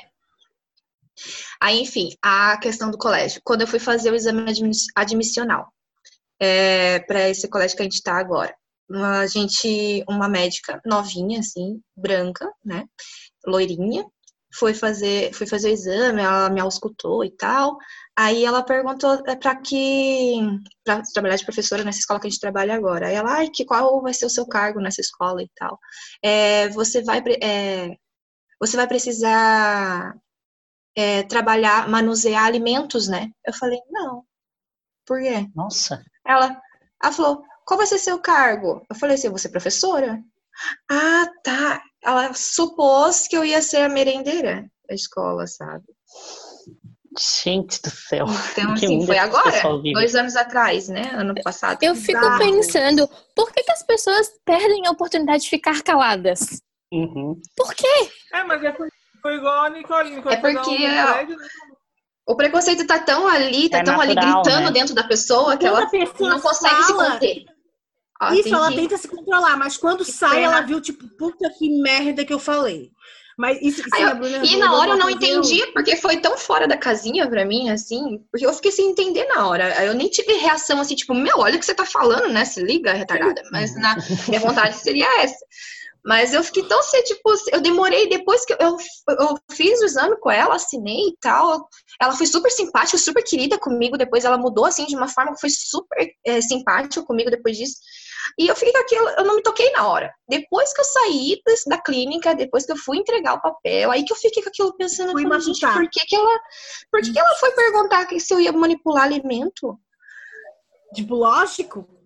Aí, tipo, óbvio, né? Porque... Aí eu falei, meu Deus, ela pensou que eu ia ser merendeira, sabe? Da escola. Sim. Algo que acontece. Trabalhar na cantina, algo é, assim. Algo que Foi acontece o que aconteceu comigo. Algo que acontece falar, rotineiramente, acontecia assim, quando eu e a Mariel a gente saía mais juntos, era, era nítido, assim. Eu ia pagar alguma coisa, para mim era tipo crédito ou débito, e pra Mariel era qualquer forma de pagamento. Hum. Sabe? Nesse São nível, coisas assim. do dia a dia. É. Tipo assim, sempre acontecem é, é, é, bizarro. Tipo, eu, eu tenho. As aulas particulares, geralmente, meus alunos são muito bem afortunados, assim, eles têm é, bastante dinheiro. E aí, né, porque a pessoa que aprendeu o idioma, geralmente ela tem dinheiro para viajar o mundo e a gente que é professor se fode e não sai nem de Florianópolis, né? É... Mais ou menos. E aí, era um prédio, assim, relativamente é, de classe média, assim, alta. E aí eu cheguei, tipo assim, eu, eu sou a mula, mulambenta do rolê, tá ligado? Se eu posso, eu só vou usar Havaianas e é nóis. Mas eu tava de blazerzinho, calça, sapatilha, bolsa, maquiadinha, tava toda arrumada. Enfim, não justifica, tá? Mas só pra dizer que eu não tô como na vida real. Eu cheguei no, pro porteiro, aí ele perguntou qual andar que eu ia, daí eu disse, ele falou assim, ó, tu vai limpar lá na casa do Walter? tu vai limpar lá na casa do Walter? Aí eu falei assim, limpar? Dele assim, é, tu não Nossa. és a empregada dele? Aí eu falei assim, não, eu sou professora particular. Dele, ah, Meu tá, Deus. desculpa, pode entrar. E ele era tipo branco? Assim, mas é que nem em loja, a gente pode estar o mais bem vestida possível numa loja do shopping. Se eu entrar numa loja do shopping, elas vão me oferecer o que está na promoção. É sempre, sempre, sempre, sim. Ah, esse aqui tá em promoção, ah, esse aqui tá mais barato. Ah, olha, esse tem eu esse não perguntei. Eu não perguntei, eu falei, eu quero esse, eu não perguntei qual é o mais barato, amada. Nossa, quantas vezes, toda vez que eu vou no shopping, é a mesma coisa. A minha mãe tá começando a se irritar, porque quando a minha mãe tá comigo, eu sempre acontece, minha mãe tá começando a se irritar com isso, e ela se estressa, acaba sendo grossa com a, com a vendedora. Mas isso é, de alunos. E dos alunos, vocês não percebem nada? O quê? A gente tem uns alunos que hum. é, é, é, assim, é que eu tenho uma postura na sala de aula meio mais autoritária, sabe? Por já ter, ter sofrido muita coisa, eu sempre acabo ficando sempre na defensiva. Então, qualquer discurso que eu vejo que tá meio que querendo levar com desrespeito, eu já me imponho, já dou meus berros, já dou minhas olhadas que os bichos se encolhem na cadeira. Mas, uhum. mas isso é uma postura que eu tive que tomar ao optar impor respeito, sabe? Eu sempre tive que impor respeito. A minha vida, em todos os lugares que eu tô, eu tenho que impor o respeito. E o meu jeito de impor respeito é talvez falar mais alto, ter um som mais alto, ou então é não dar espaço para ficar zum zum. Então a gente cria estratégias para a gente não se incomodar. Até hoje eu nunca me incomodei com nada especificamente racista, assim. E com Mas pais de alunos. alunos que a gente se preocupa. Tipo, nunca Oi? se estressou nem com pai, mãe de aluno, responsável pelos alunos? Então, Estressar tem... a gente estressa. É. Não, é porque assim, a gente Mas... sabe, ainda mais vocês que dão aula em colégio particular, cara, é. pai de aluno consegue ser um bicho assim tenso. Sim. Sim. É, no outro colégio que eu dei, que eu dava aula para ensino médio, eu me incomodava mais com os pais dos alunos do ensino médio, porque eles falavam que eu era nova.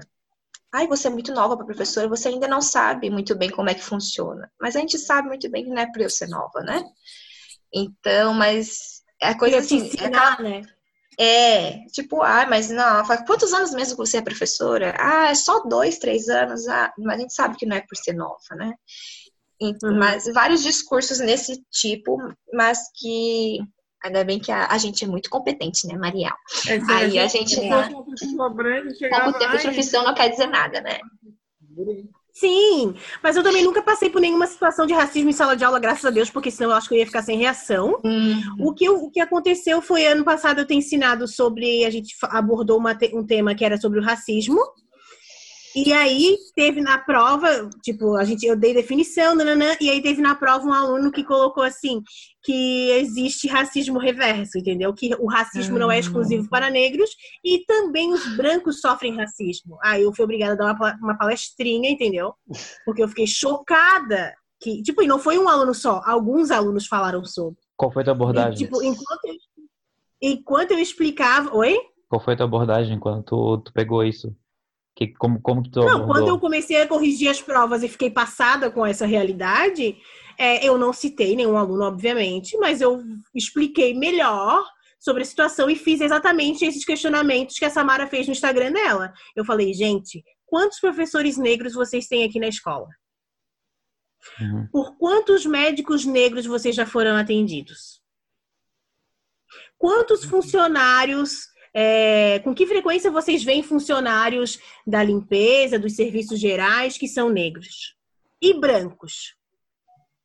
Né? Tipo, comecei tipo a fazer esses esses questionamentos e eles ficaram tipo com uma cara, mas gente, mas eu tenho pelo menos uns dois, três ali que não adianta, eu chegava a revirar o olho pensando assim, tipo, ah, comunista. Ah, comunista. Não te aguento, entendeu? Mas... Comunista. Mas eu faço meu papel. Aqui, ó. Ai, coisa chata. Como é que é a questão da área da biológicas lá? Porque quando a gente vai estudar a, ou até o próprio início do comércio de escravos, a gente vê que eles se utilizaram no século XVI do darwinismo social, não sei se já ouviu falar, para justificar a escravidão do povo negro. Então, como que vocês, cientistas, sabem que isso não tem fundamento científico e mesmo assim ainda acontece racismo lá dentro da, das biológicas? É, então, a, na minha disciplina eu falo bastante sobre o corpo humano, então eu falo da questão da melanina, né? Da importância da melanina, quanto mais melanina, melhor, porque você se protege mais do, da radiação solar, então eu sempre friso bastante isso na aula, quando eu falo, vou falar disso. Uhum. E os meus alunos, sabendo como eu sou também, eles não são nem doidos também de alguma coisa atravessada. e assim, a gente tem sorte ali na escola que a gente tem uma professora de história que ela é bem incisiva também nos, nos posicionamentos assim dela, né? Então ela não dá brecha para aluno vir com papinho de racismo reverso e coisas do tipo. E ela fala uhum. sobre darwinismo social. E eu falo sobre, bastante sobre o darwinismo, né? O, da, que também é, eu deixo bem claro que a evolução, né, a teoria da evolução, a, a seleção natural, ela não acontece com o melhor que sobrevive, e sim o melhor adaptado àquele ambiente. Então, eu friso bastante isso. Então, não adianta a pessoa ser mais forte, musculosa, se o que vai depender da sobrevivência dela é fôlego para correr. Não vai adiantar nada ela ter músculo. Então é a mesma coisa a cor da pele, né? Então, uhum. qualquer característica, qualquer fenótipo do indivíduo. Então eu sempre fiz bastante isso. E eu sempre fico esperando, quando eu falo, dou aula sobre isso, eu sempre fico esperando surgir alguma coisa que vá para esse lado do darwinismo social, né? Que que na verdade foram os nazistas, né, que usaram a, a ideia darwinista de seleção natural para justificar que os a eugenia, né? E, uhum. e não é assim que funciona, não é isso que fala a teoria da evolução. Então, o Darwin não falou nada disso. Ele não falou que os, uhum. os brancos eram melhores que os outros. Ele falou que os mais bem os melhores adaptados àquele ambiente que vão sobreviver e não os mais fortes, né? E, Essa questão assim, na na parte da história a gente até tenta mudar o termo, né? Porque Darwin realmente não teve nada a ver com isso, foi uma uhum. releitura que fizeram do trabalho dele e aí a gente usa como racismo científico. Isso. Bem melhor. Nossa, bem melhor. Bem Porque, tipo, não se fala quando a, a teoria de. Oi. É só, só concluir aqui rapidinho. Que, tipo, a teoria não, não, não se deveria nem usar como darwinismo a teoria, né? Para nomear uma, essa teoria. Porque, por exemplo, a teoria de Einstein não é Einsteinismo, né? Tipo, não tem sentido usar a teoria de, de Darwin para isso. Então, não tem como nomear a pessoa. Porque justamente por isso que os alunos vão relacionar o darwinismo social com o darwinismo, a teoria darwinista. E não tem nada a uhum. ver uma coisa com a outra. É, é bom lembrar que o darwinismo social ele foi utilizado na colonização do Brasil para eles ao chegar, encontrarem os indígenas, os indígenas foram completamente pacíficos com a Igreja Católica e aceitaram a catequização. E já os negros, eles tiveram uma resistência maior e eles traçaram uma linha onde o indígena é uma pessoa que pode ser igual a gente, que é o máximo da evolução humana, e já os negros não, os negros não podem, eles não têm essa capacidade, eles estão inferiores aos indígenas, e por isso justificou todo a escravidão, justificou todo o processo de, de entender eles como uma mercadoria, que na época era entendido assim. E aí, essa é mais ou menos, muito simplificado, o conhecimento do darwinismo social lá em Hitler, a gente vê o que fez o que fez, a gente pode ver o apartheid lá na África do Sul e espalhado por todo o Ocidente aí um racismo muito, muito intrínseco na sociedade, uma ideia de que os negros são realmente inferiores aos brancos. Só mais ou menos pegando um exemplo disso aí que as meninas falaram, é, ultimamente vocês devem ter percebido que Bolsonaro e a cúpula dele, várias pessoas estão postando fotos tomando leite né? E aí, qual é a referência que eles estão fazendo a esse copo de leite que eles estão tomando? Eles querem referenciar da, sobre a supremacia branca e das pessoas brancas terem a capacidade de digerir lactose. E querendo dizer que as pessoas negras normalmente não têm essa capacidade. É, isso pode ter acontecido, não, não, sou, não sou nem perto da biologia, mas isso pode ter acontecido num passado muito longe, onde talvez não, as pessoas negras não tivessem essa capacidade, assim como a, a anemia falciforme. O ela é, Gabriel.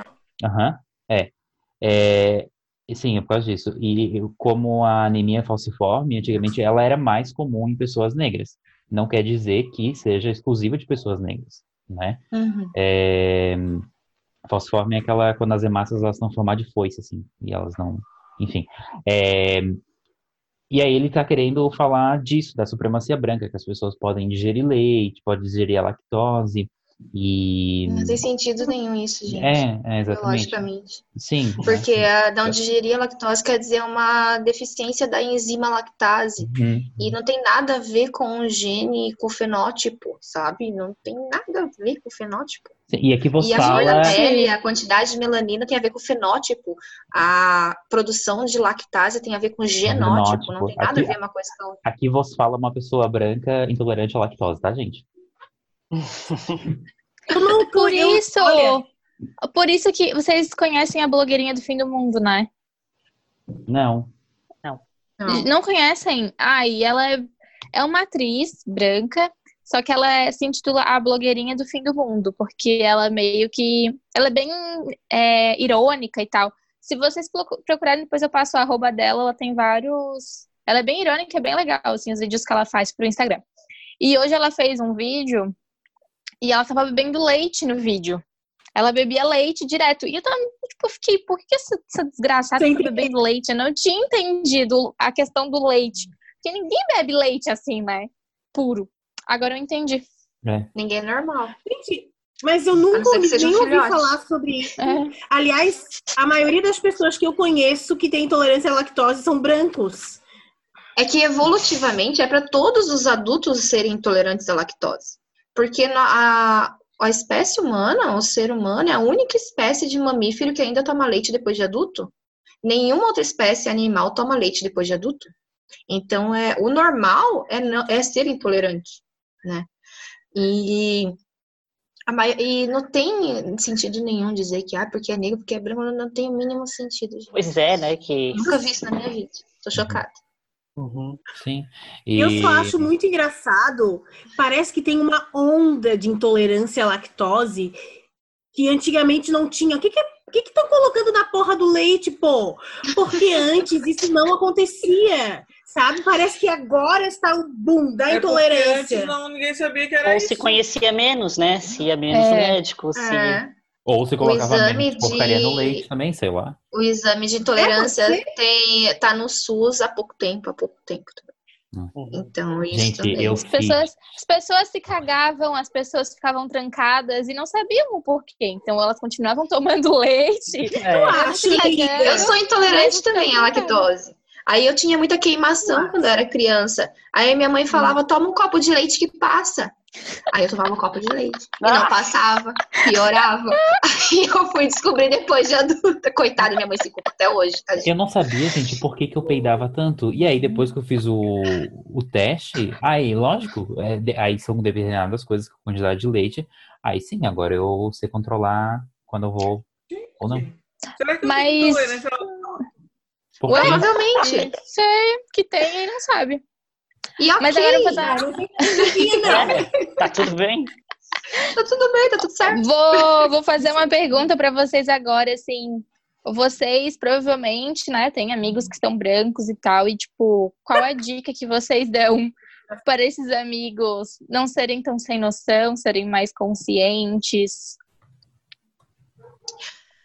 Bom, primeiro, né, ouve. Bom, tantas coisas.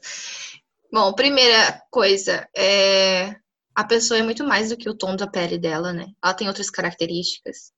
Ela tem uma personalidade, ela tem um nome, ela tem uma história, né? Ela não é só aquele, a cor da pele dela.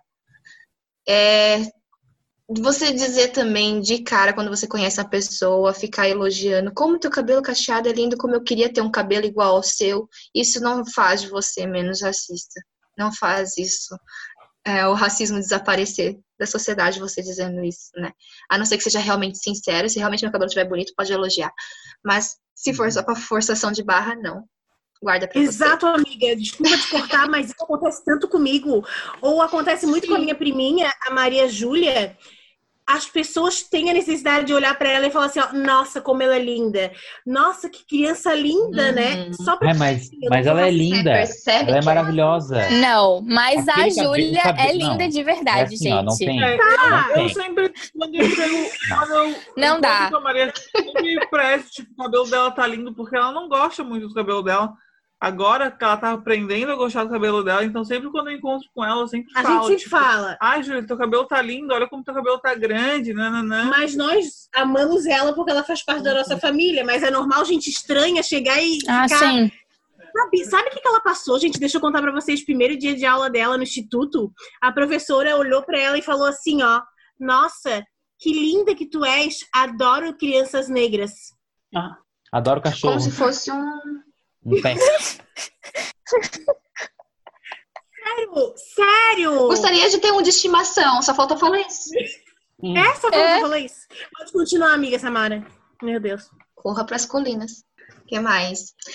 entender que, que pessoas brancas são privilegiadas, sim. Não importa se você é rico, não importa se você é doutor, não importa se você ser branco já é um privilégio. Você reconhecer isso é o primeiro passo para você entender o porquê da luta negra, né? Também.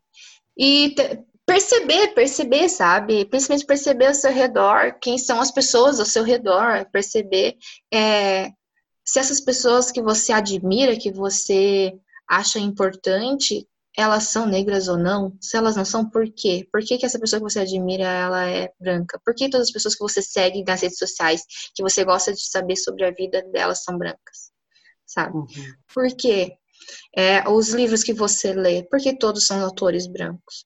Será que não existe autor negro que seja competente, que seja criativo o suficiente para escrever um livro legal para você ler? Ou então um filme, dirigir um filme? Ou então atores é, cantores, enfim, compositores, artistas, enfim.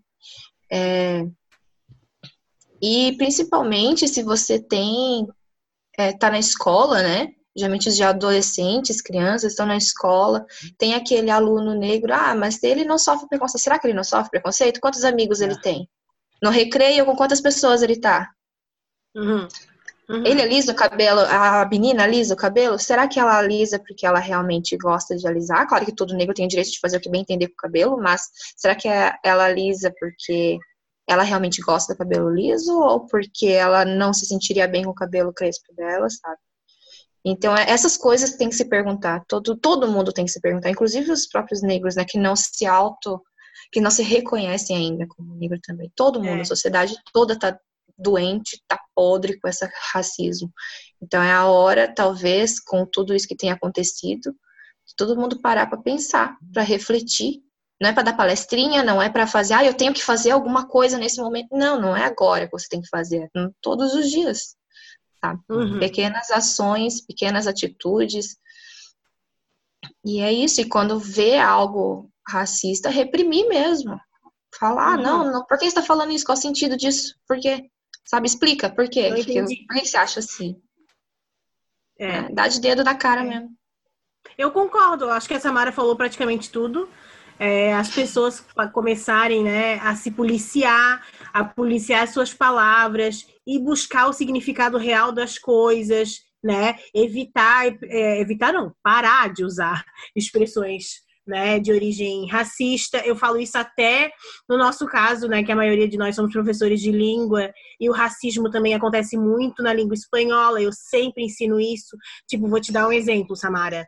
É, hum. bagunça para alguns países da, da América do Sul é quilombo tá? Ah. Então, assim, eu sempre gosto é. de mostrar que, ai, prof, existe essa forma, existe essa forma, mas aluno meu não fala porque eu não aceito que fale, é muito errado, e eu explico por quê, entendeu? E tem outro nome para falar, o mesmo sinônimo. Tem, tem outro nome para falar.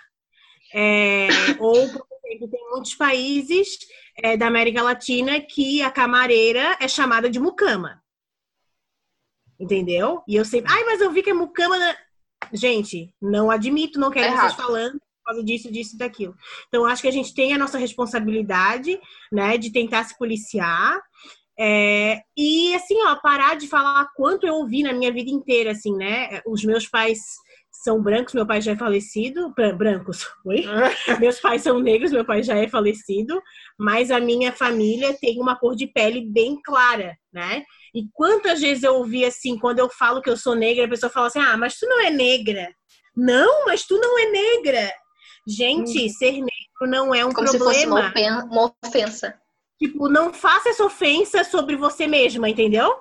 Tipo, não, eu sou negra e não há problema nenhum em falar. Não é só porque eu sou mais clara que eu deixo de ser negra, entendeu? Eu entendo sobre o colorismo e que pessoas com uma pele mais, mais retinta do que a minha sofrem sim mais preconceito do que eu, mas não diminui o meu sofrimento e a minha luta e o meu reconhecimento, entendeu? Então, acho que a gente tem que se policiar em relação a isso. Acho que a Samara já falou basicamente tudo. Concordo.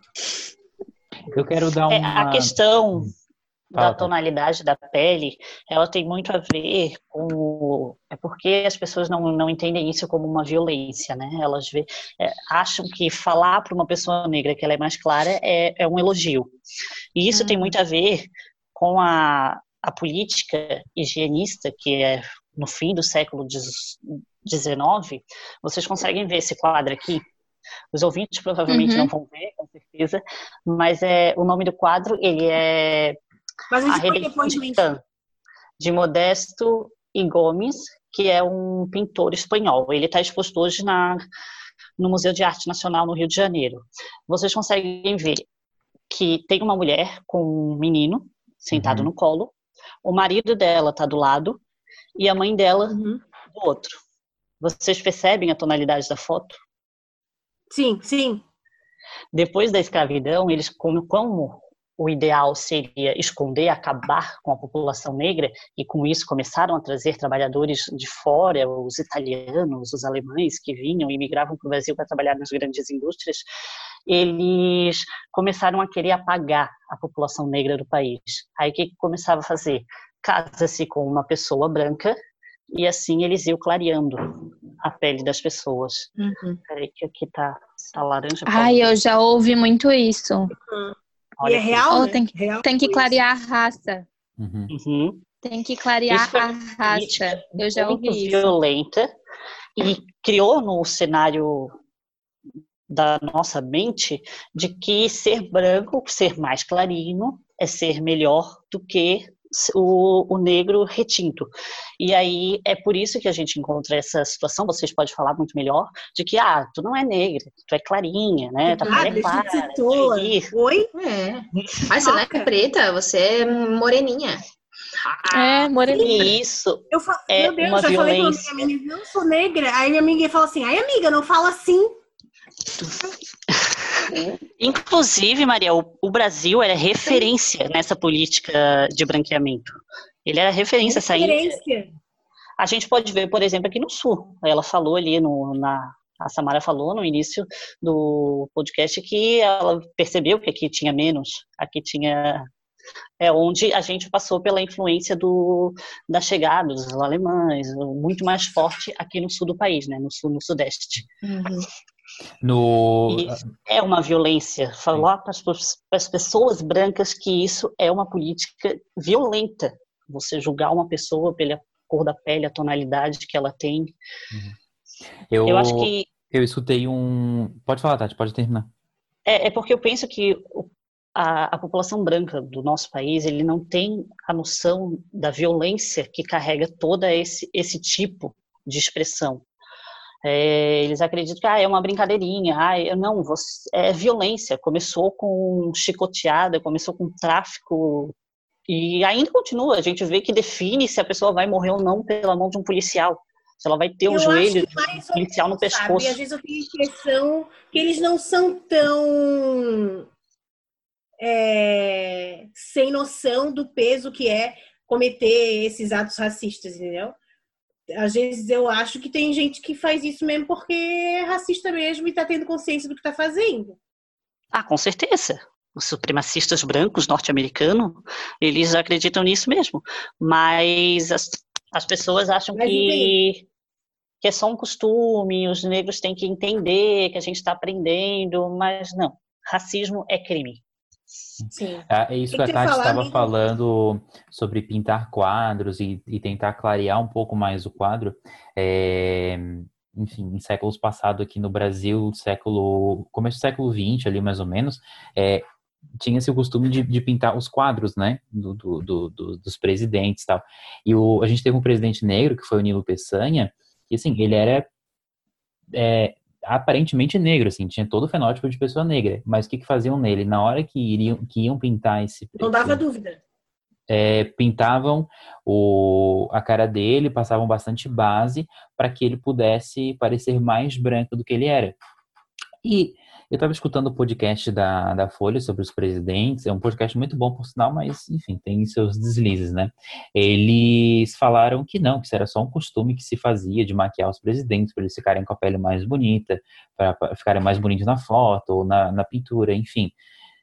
Não, não era, né? Por que, que precisaria passar a base por que precisaria branquear? Não tem, enfim, não existe uhum. zero necessidade, como a Tati falou, violência. É violento. Né? É, é que O que eu estou falando aqui era de uma política de branqueamento de pessoa mesmo, não era ali do quadro. O quadro ele retratou essa política, Uhum. mas isso é, é, é uma violência que os, a justificativa que eles usaram, mas era muito comum. O Dom Pedro ele exigia que a perna dele fosse engrossada nas fotos, porque ele achava que tinha perna muito muito fina. O aquele lá da, da França, ele achava que ele era muito baixo, pedia para ser pintado mais alto. Isso, Napoleão? esse mesmo. Napoleão. É, isso aí era muito comum nas pinturas, mas pro- obviamente eles quiseram clarear ele porque ter um presidente negro não parecia muito bom na época. Posso falar uma coisa antes? Hum. Gente, a Cadine não tá aqui Hum. porque ela tá na missão madrinha, tá? Ah, uma missão pizzaiolo, tava fazendo pizza. Ai, Jesus. É, Mas para então, encerrar, Madrinha não é só tirar foto, né? É participar. é. para encerrar tá aí com a, isso.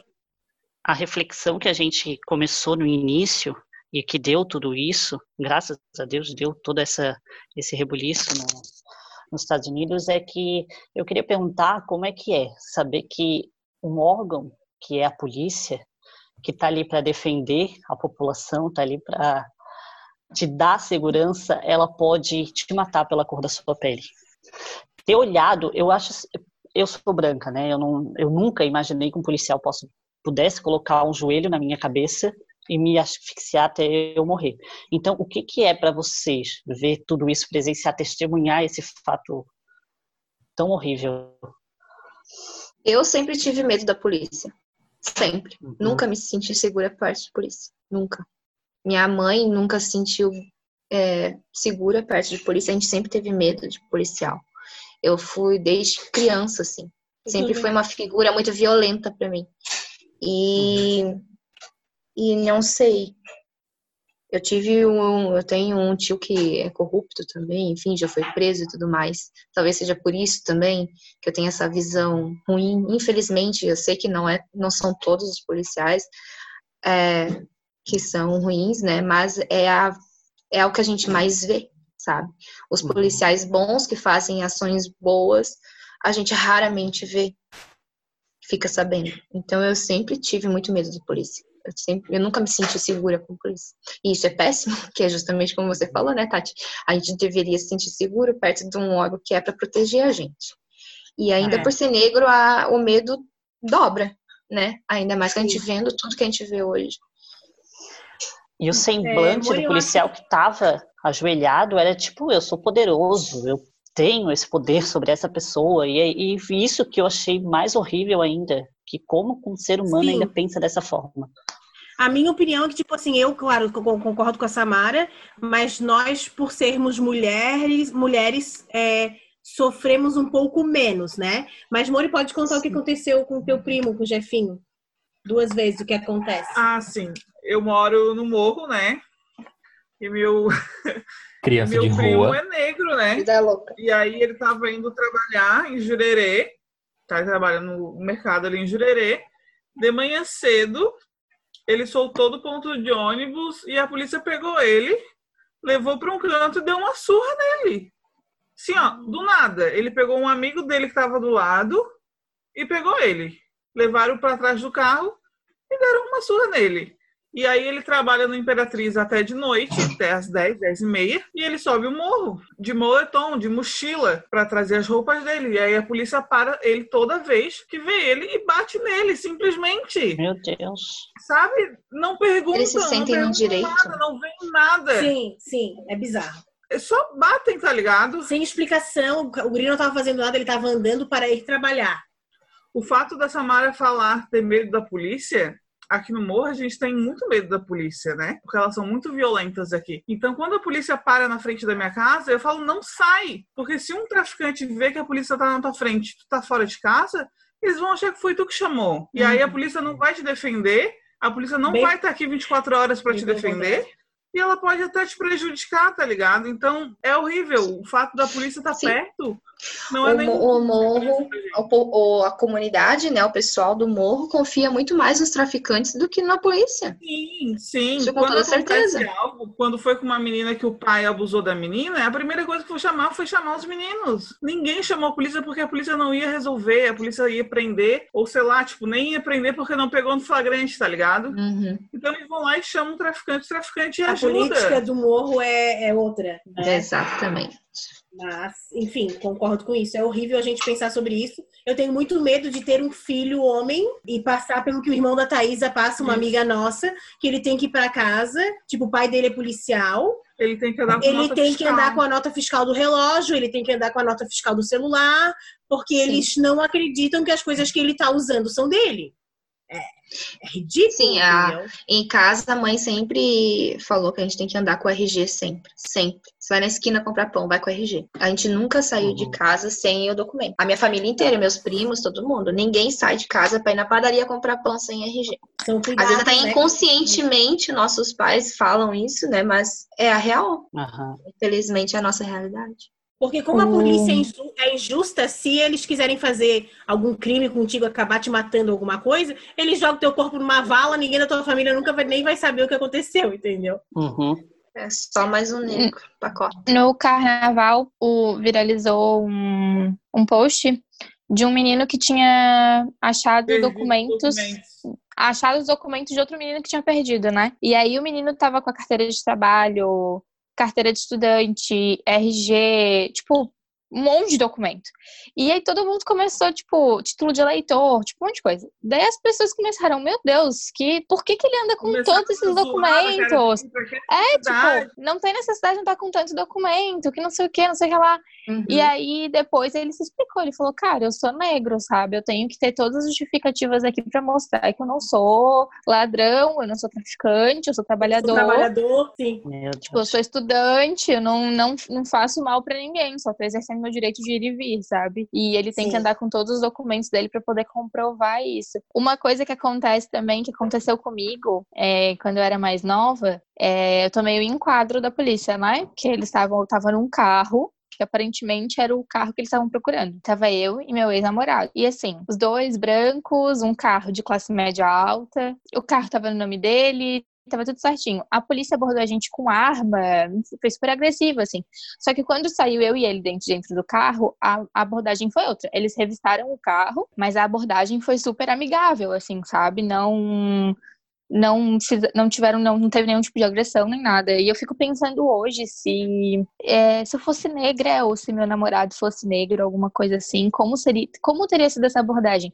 Talvez eles não tivessem nem parado o carro como a gente teve que parar, assim, talvez eles já chegassem atirando, como já atiraram Uhum. em várias pessoas, né? Mas Gente, como eram eu- duas Eu nunca fui parado em blitz, pra vocês terem noção. E, tipo, onde eu, Eu moro... também, eu nunca fui blitz.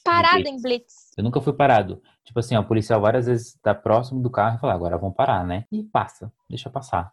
Meu A pai já foi parado aconteceu- em Blitz já, e quando o policial viu que minha mãe tava junto, daí liberou. Tipo, Meu não tinha Deus. motivo algum por ter parado. Gente, o Drauzio Viu Varela, dirigindo. vocês escutaram aquilo que ele falou? Que o Drauzio Varela uma vez comentou que ele tava atrás, no banco de trás de um carro e na frente estavam dois amigos dele, que os dois são negros. A polícia começou a seguir o carro e parou porque eles achavam que estavam sequestrando o Drauzio sequestro. Varela. Aham. Olha o nível, sabe, de, de, de loucura. Uhum. É, na minha família eles têm essa mania de negar o racismo, né? Aí o meu primo, o João, Gabriel, ele é bem Uhum. estilo heterozinho top, loiro.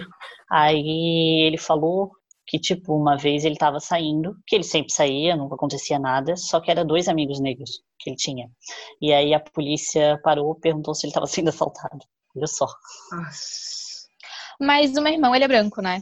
E ele só ele tem vários amigos que são negros, vários, vários. E, e já aconteceu deles estarem no shopping e eles entrarem, tipo, numa loja e o pessoal da loja não queria atender eles, sabe? Em bando, Tipo, né? Então, bando. Não, ele tava, tipo, com dois amigos. E aí Ah, tá. eles entraram na loja e o cara veio e falou, tipo, ah, vocês não vão comprar nada, eu nem vou perder meu tempo com vocês. Acabou, acabou. Ah, acontece. Ai, meu. Deus.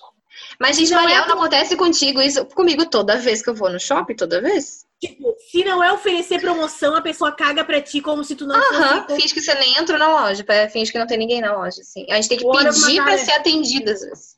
Nossa. E eu, assim, eu sou pobre, metida, ainda gosto das coisas boas. E tô lá Aham. toda mundo. Aí a mulher olhando assim, tipo assim. Eu perguntar quanto é que é isso? Ela me olha assim. Ai, você meu tem Deus. outro na promoção. A Mariela, promoção ela no teu quer, nariz. a Mariela quer comprar Olá, presente de Nicole. 200 ganhando 400, entendeu? É nesse nível, assim, de ostentação. É. A Mariel quer comprar travessa na Flamingo. É. Sabe? Onde é que Ela foi não comprar? é tudo 10. As cubas, Ah, onde é que foram comprar? nojenta, né? Onde é que foram comprar? Onde Ridícula, é... ridícula. As cubas, as cubas, onde é que foram comprar hoje? Foi na Tramontina? O, o quê? A Cuba? Não, eu ia na Tramontina. Olha, tá vendo? Mas Tá vendo? é longe Olhar e eu no acho que ia estar Mercado mais Livre. caro. Olhar no Mercado Livre, ela não quer, né? eu Ah, olhei, não, mas mas- eu, eu precisava já. Pra quem no Mercado Livre Muito você tem. Cassol, Leroy Merlin, Bara- Balaró. Não, mas aí a gente tudo foi, a gente. foi na Casa Mas a d'Água. gente É. comprou da Tramontina. É que também não tem Enfim, muita... OLX, gente. É, é, é. é. Eles- A Exato. mais fileira. Esse é melhor ainda, o LX. Que Mercado OLX. Livre o quê? O negócio é o LX. O quê? conta do polar que tu ia falar. Ah, sim. Quando eu fui comprar um colar para Nicole, até a Gabriela me ajudou, eu queria ir na Swarovski, porque eu olhei o site e vi que tinha Hum. uns colares que eu poderia pagar, que era o preço que eu estava esperando pagar. Caro, mas era o preço que eu estava. Só que eu não tive coragem de entrar. Porque eu ando de Havaiana, né, gente? Eu ando de Havaiana. Então, eu não tive coragem de entrar lá, tipo, e, E e, passar por uma e situação. passar por isso, tá ligado? Então, eu vou numa lojinha um pouquinho mais simples, que não foi tão simples, mas não é uma Swarovski, né? Gente, o meu, o meu- meu tio tem um tio que faleceu há, há pouco tempo e ele era uma- o meu tio mais bem afortunado. Afortunado. Ele não tinha fortuna, mas era o tio que mais se deu bem na vida, entendeu? melhor socialmente. Enfim, sabe o que que ele adorava fazer, gente? Ele acabava sendo um pouco escroto, mas sabe a pessoa que já sofreu tanto na vida que ele ia na loja da Adidas no Iguatemi.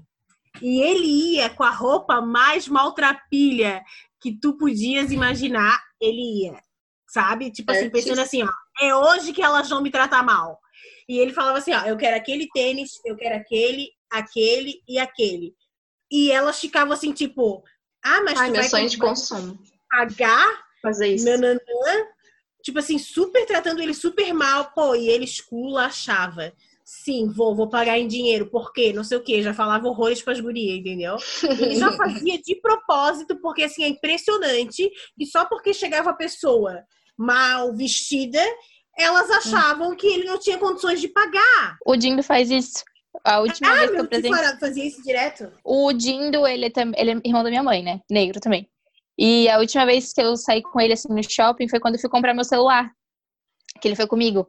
E aí, assim, eu ia dar uma parte em dinheiro, que eu tinha vendido o outro celular que eu tinha, e ele ia me ajudar com o resto, né? E aí ele ia passar no cartão de crédito. Só que daí o cartão de crédito dele tinha que ligar pra lá pra liberar. Daí, tipo, a vendedora já fez aquele, tipo, quando o cartão não autorizou a primeira vez, ela já fez, tipo, sabe? Aquela coisa assim. Daí ele fez assim, não, então deixa passar no débito. Aquela ia, Oh. essa, ia, essa ia até eu me assim, ó.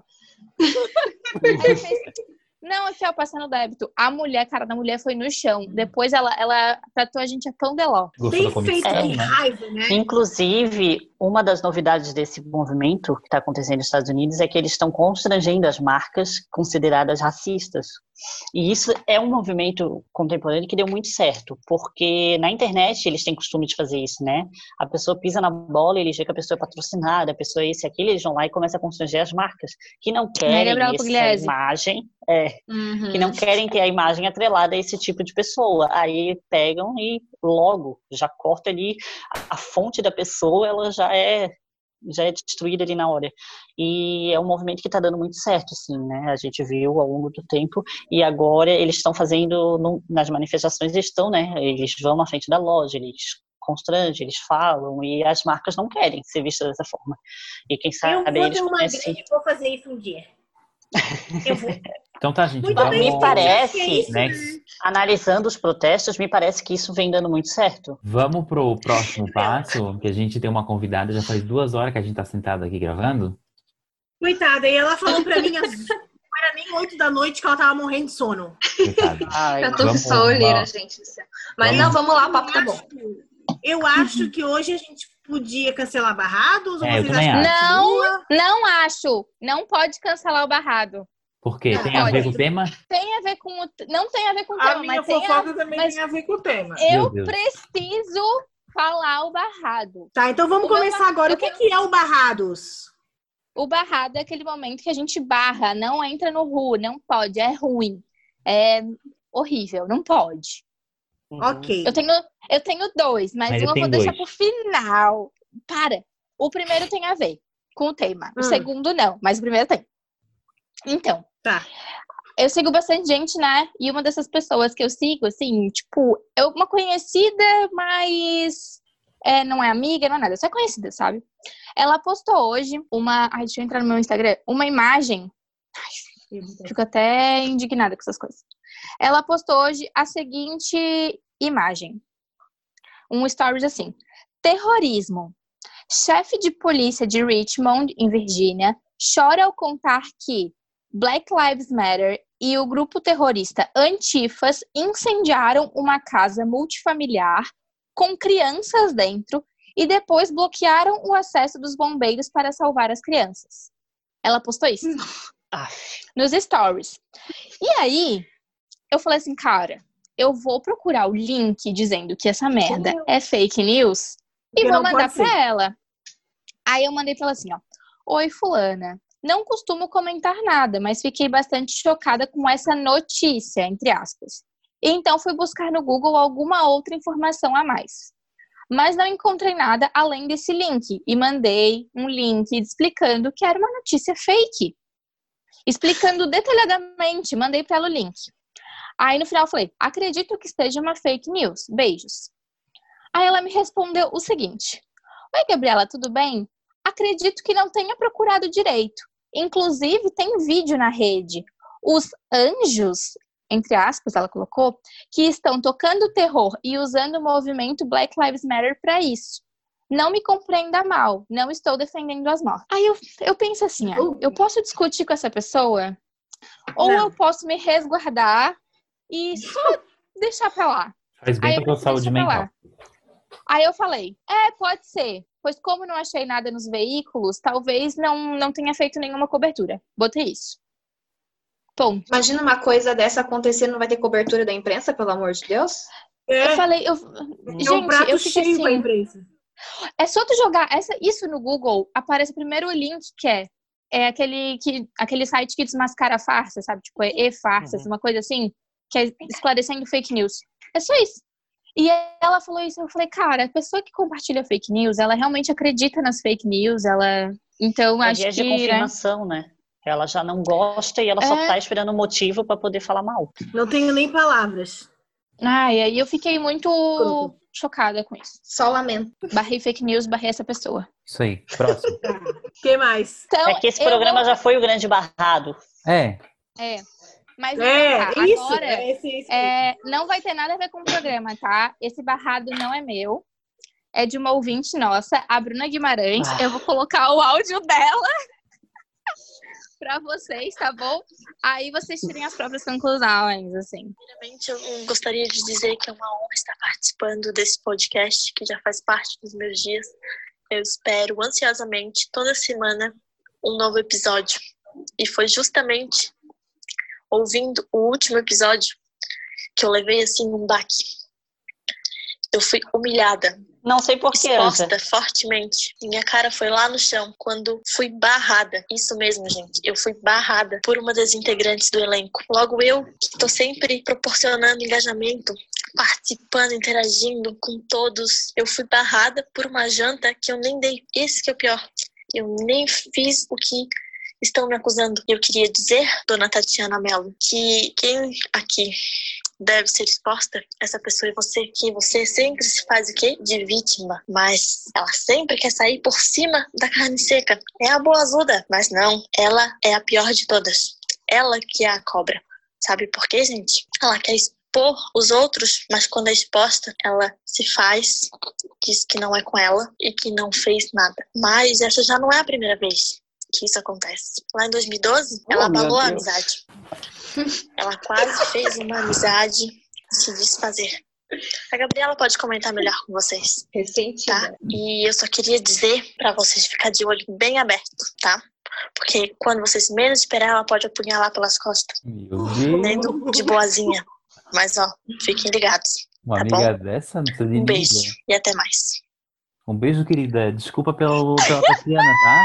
É uma pena que ela fez isso contigo, mas foi ela que fez, tá? Não, fo- não fomos Só nós. por aí, tirem as suas próprias conclusões, tá bom? Se vocês querem Samara, só pra te entender... nortear, a Bruna é uma amiga é, da Tati e Da Gabriela. da Gabriela.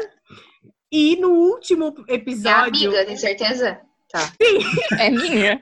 Ah, tá. Minha no último é. episódio, a, a Tati acabou barrando uma atitude das, dessas amigas. E a Bruna era uma delas. E a Bruna mandou um recado, porque a Bruna é a nossa fã.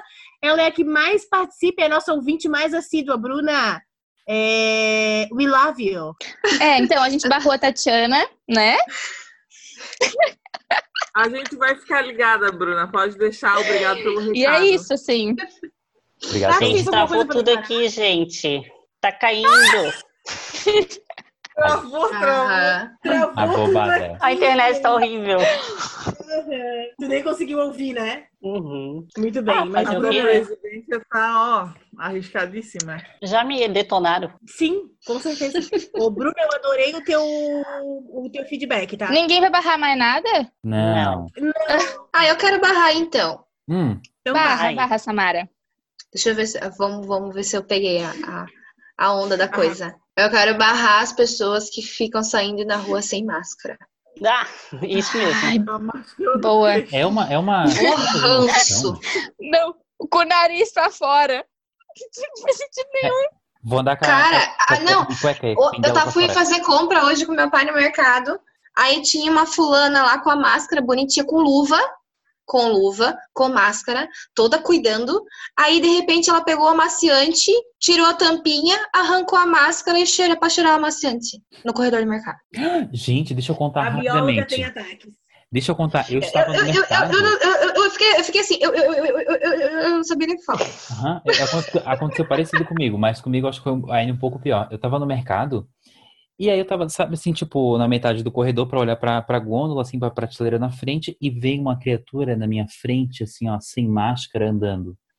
Eu olhei aquele uniforme, eu falei assim, quando eu olhei o uniforme escrito aqui, ó, técnico de enfermagem. Sete, oito horas da noite, ou seja, já saiu do plantão, não tá indo pro Meu plantão. Deus. Aqui, ó, técnico de enfermagem. Eu fiquei assim, ó, Felipe, eu falei aqui, ó, olha ali, olha ali. Cheia de coronha.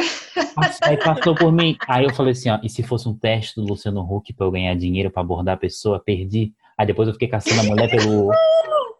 Fiquei caçando a mulher, não achei mais a mulher pra abordar ela. Droga. Eu nunca pensei nisso, que as coisas que acontecem na nossa vida, que são tão surreais, podem ser um teste do Luciano Huck. Cara, porque a mulher é muito então um, um uniforme de técnico de enfermagem saiu. Eu fiquei, meu Deus, não é possível. Sai daqui, ó, medonha. Eu vi a oportunidade do dinheiro e passando na minha frente. Hoje eu fui no Angelone com a mãe, né? Aí no Angelone a gente tem, tipo, é, tu desce na rampinha, no Angelone da Rio Branco, né? Desce a rampinha ali. Aí, quando a gente tava descendo, tinha uma mulher veio fazer uma confusãozinha, assim. Mas, tipo, não dei muita bola. Aí, porque ela tava sem máscara e o cara não queria deixar ela entrar. Aí ela tava com cachecol dela, pegou e botou o cachecol na cara. Ah, Que ela não quer. Aí eu fiz, minha filha, tá todo mundo falando. e falta de informação não é, né? Pelo amor de Deus. Olha, esses né? dias eu fui no Mac e eu esqueci de botar máscara depois e saí andando sem máscara depois que eu me toquei. Mas é que eu sou meio aérea, gente. Mas pode me abordar, por favor. Tá barrado Depois ela é barrada. Depois ela é barrada. quê? Esqueci, desculpa. Com um monte Muito de gente bem, andando de máscara e mesmo assim eu viajei. Vamos dar sobrecoxa? Eu Vamos tenho sobre- uma. A sobrecoxa é aquele momento feliz do Hulk, a gente ganha uma sobrecoxa bonita, grande, que vai nos alimentar o dia inteiro e a gente vai ficar feliz. Ai, Dá essa saudade. sobrecoxa. Saudade, né? Eu vou começar. A minha sobrecoxa, Samara, sobre- não sei se tu já comeu a sobrecoxa do Ru, mas não Oh, tem nada melhor do que aguentar um dia, uma manhã cansativa de aula e tu ser presenteada com a Contem- sobrecoxa. Isso aí, cara. Porra. Contemplado. De E surprise. a, a sobreco- a gente fazia competição, tipo assim, a minha é maior que a tua, tipo, uau, entendeu? Aham. Sempre. Porra. Ah, Mas como as merendeiras acabam sendo gordofóbicas, eu acabava ganhando um pedaço pequeno. Mas tudo bem. Eu também. Olha o racismo aí. A minha sobrecoxa vai para minha amiga Samara, que aceitou participar do episódio hoje. Foi muito legal, a gente adorou a tua presença. E muito Bom, obrigada. adorei também. Muito obrigado. Palmas pra Samara. Palmas. Também adorei. Sobrecoxa Obrigada. os olhos que não aguenta, mas tá aqui firme e forte. É isso aí. Não, é. Quando o papo é bom, a gente acorda. Eu quero dar minha sobrecoxa. A minha sobrecoxa Diga. vai para um post do Instagram chamado Pretitudes. Tá? Esse post, é, a, a- a capa do post é cinco atitudes racistas de pessoas brancas antirracistas. Tá? Então, são pessoas, provavelmente muitos de nós, talvez eu. É, ai, que cachorro mais lindo! Hum. Ah, A vida louca. a vida louca. Ah. A minha É tá- sério, o nome dela é Vida Louca Menezes. Vida louca, Menezes. Vida louca, Menezes. Que calminha. É de verdade, tem a certidãozinha dela, Vida Louca Menezes. Ai, que fofa. Eu sou fã do Racionais, então. A minha tá com a, com a roupa da, da castração. Ela, tá, odi- a- ela nem tá, não tá nem pro corte. Ela tá indignada com a roupa Tá que com roupinha de presidiária. é, com a Vai roupa ser que tá apertando ela. Tá, aí o meu, a minha sobrecoxa vai para esse post do Instagram Pretitudes, que são cinco atitudes racistas de pessoas brancas antirracistas. E aí eles colocaram assim na descrição. Falar sobre antirracismo tá em destaque, mas e você, pessoa branca, em que medida ainda reproduz práticas racistas com pessoas negras? Pega essa visão. E eles colocaram um post aqui bem didático, tipo de ir pro ladinho aqui, a gente lê coisas para a gente tentar refletir um pouco mais, como não cobrar, parar de idealizar, é, parar de, sei lá, de palestrar, ou como fazer isso. Legal, legal. É bem bom, tá? Então entrem lá. Inclusive eu vi que a, que a Samara curtiu. Sim. Vou curtir agora mais. também. Posso dar uma dica de para pessoas brancas? Uhum. Sim. Uhum. Escutem e leiam a letra de Nego Drama do Racionais. Principalmente nesse momento que a gente tá. É uma boa Ela diz sobrecoxa. muito. Mas todo Eu mundo já tenho- para prestar atenção. Vou escutar. Eu já, porque eu tenho essa cara de Barbie fascista, mas eu adoro Racionais também. Uhul! É nóis, capão redondo, mano. É, eu também tenho uma sobrecoxa, que nesse momento é, ele ensina muito. Eu gosto muito do Spartacus Santiago. É, ele faz, ele tem um canal no YouTube, né? Tem também Instagram, tudo. Mas no YouTube ele faz muitas análises, explica bastante coisa, tem bastante conversa, assim, collabs com outras pessoas que explicam bastante coisas. E nesse momento acho que é muito bom pra gente aprender mesmo, que é ele, ele faz, ele, ele tem, ele, é- ele tem muito conteúdo, assim, muito conhecimento de causa, né?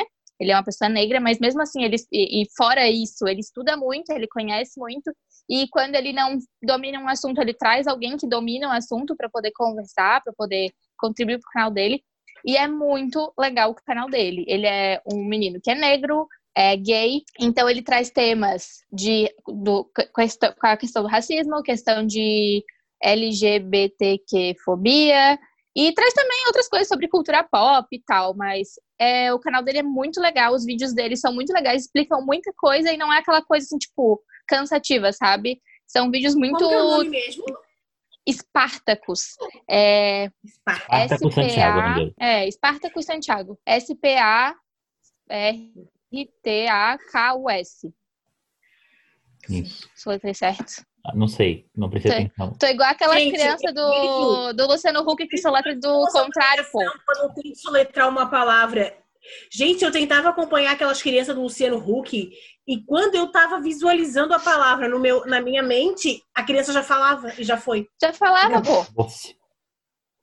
O que dirá das contas? Eu não vou nem entrar nesse. Não vou nem entrar no Nem vou nem mérito entrar nesse mérito. Mas enfim, eu gosto muito do canal dele, assim, acho o conteúdo dele muito legal.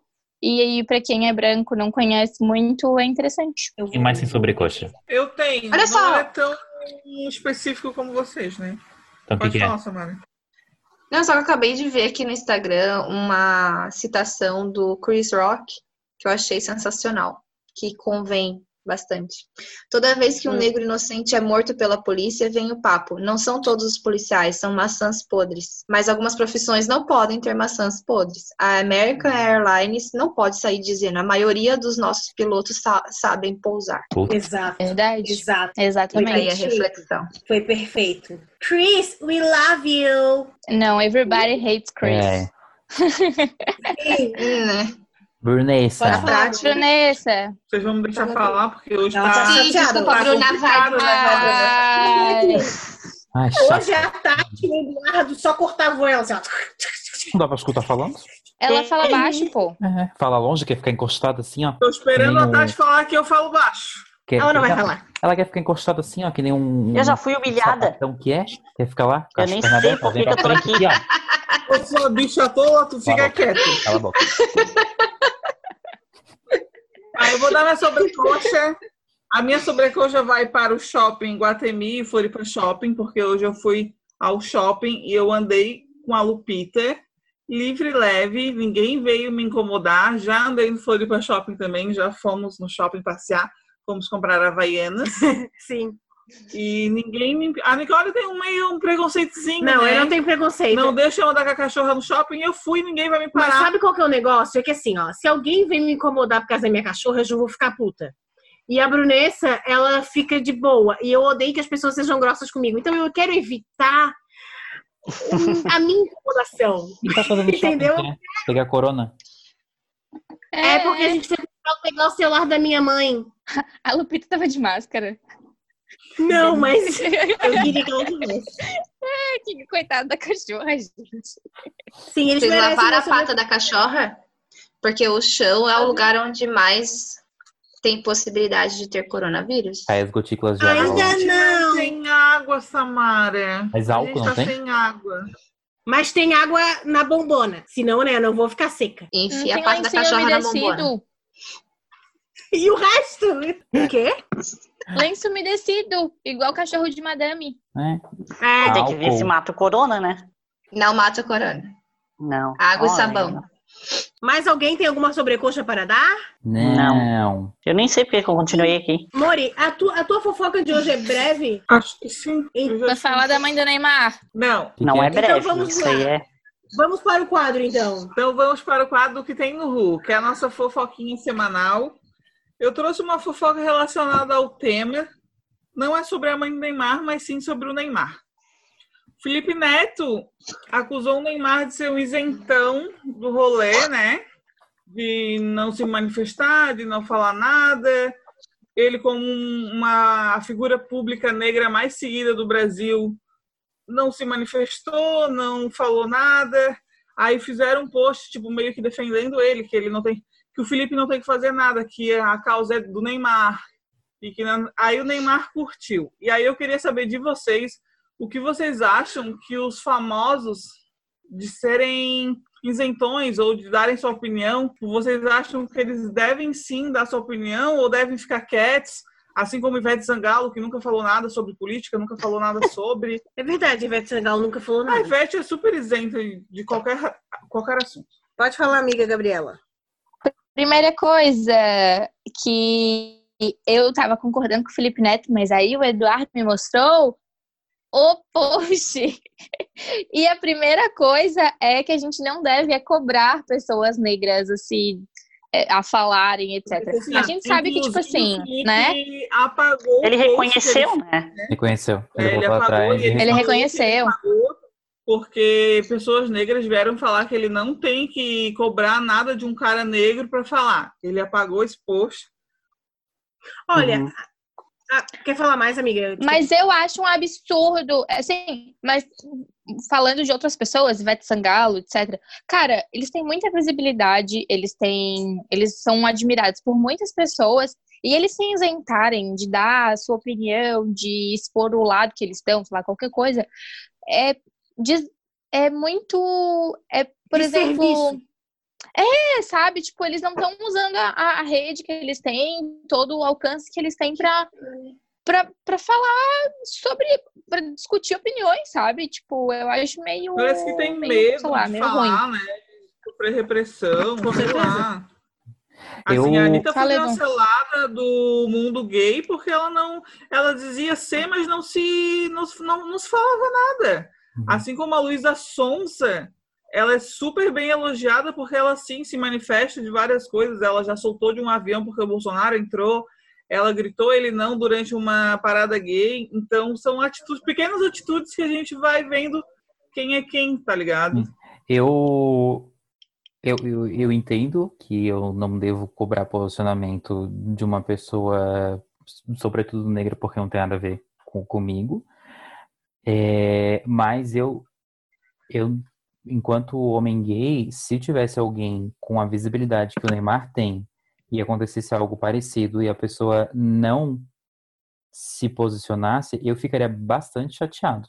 Por exemplo, quando teve o caso do, do Paulo Gustavo no filme A Minha Mãe é uma Peça 3, que ele não, não roteirizou e não gravou cena do beijo na hora do casamento. Tá, foi um choque, mas a gente já mais ou menos esperava isso dele.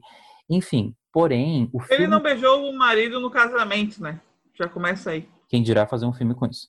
Então, aí tem todo o posicionamento, tipo, que eh, te- durante o filme teve várias, vários momentos de visibilidade da homossexualidade, que um beijo não era necessário, mas sim a gente sabe da importância de um beijo na hora do casamento, enfim, pipipi, popopó. Então, assim, eu entendo que não se deve cobrar, porque eu acho que a pessoa tem o direito, inclusive a militância acontece, inclusive para que as pessoas não precisem se posicionar.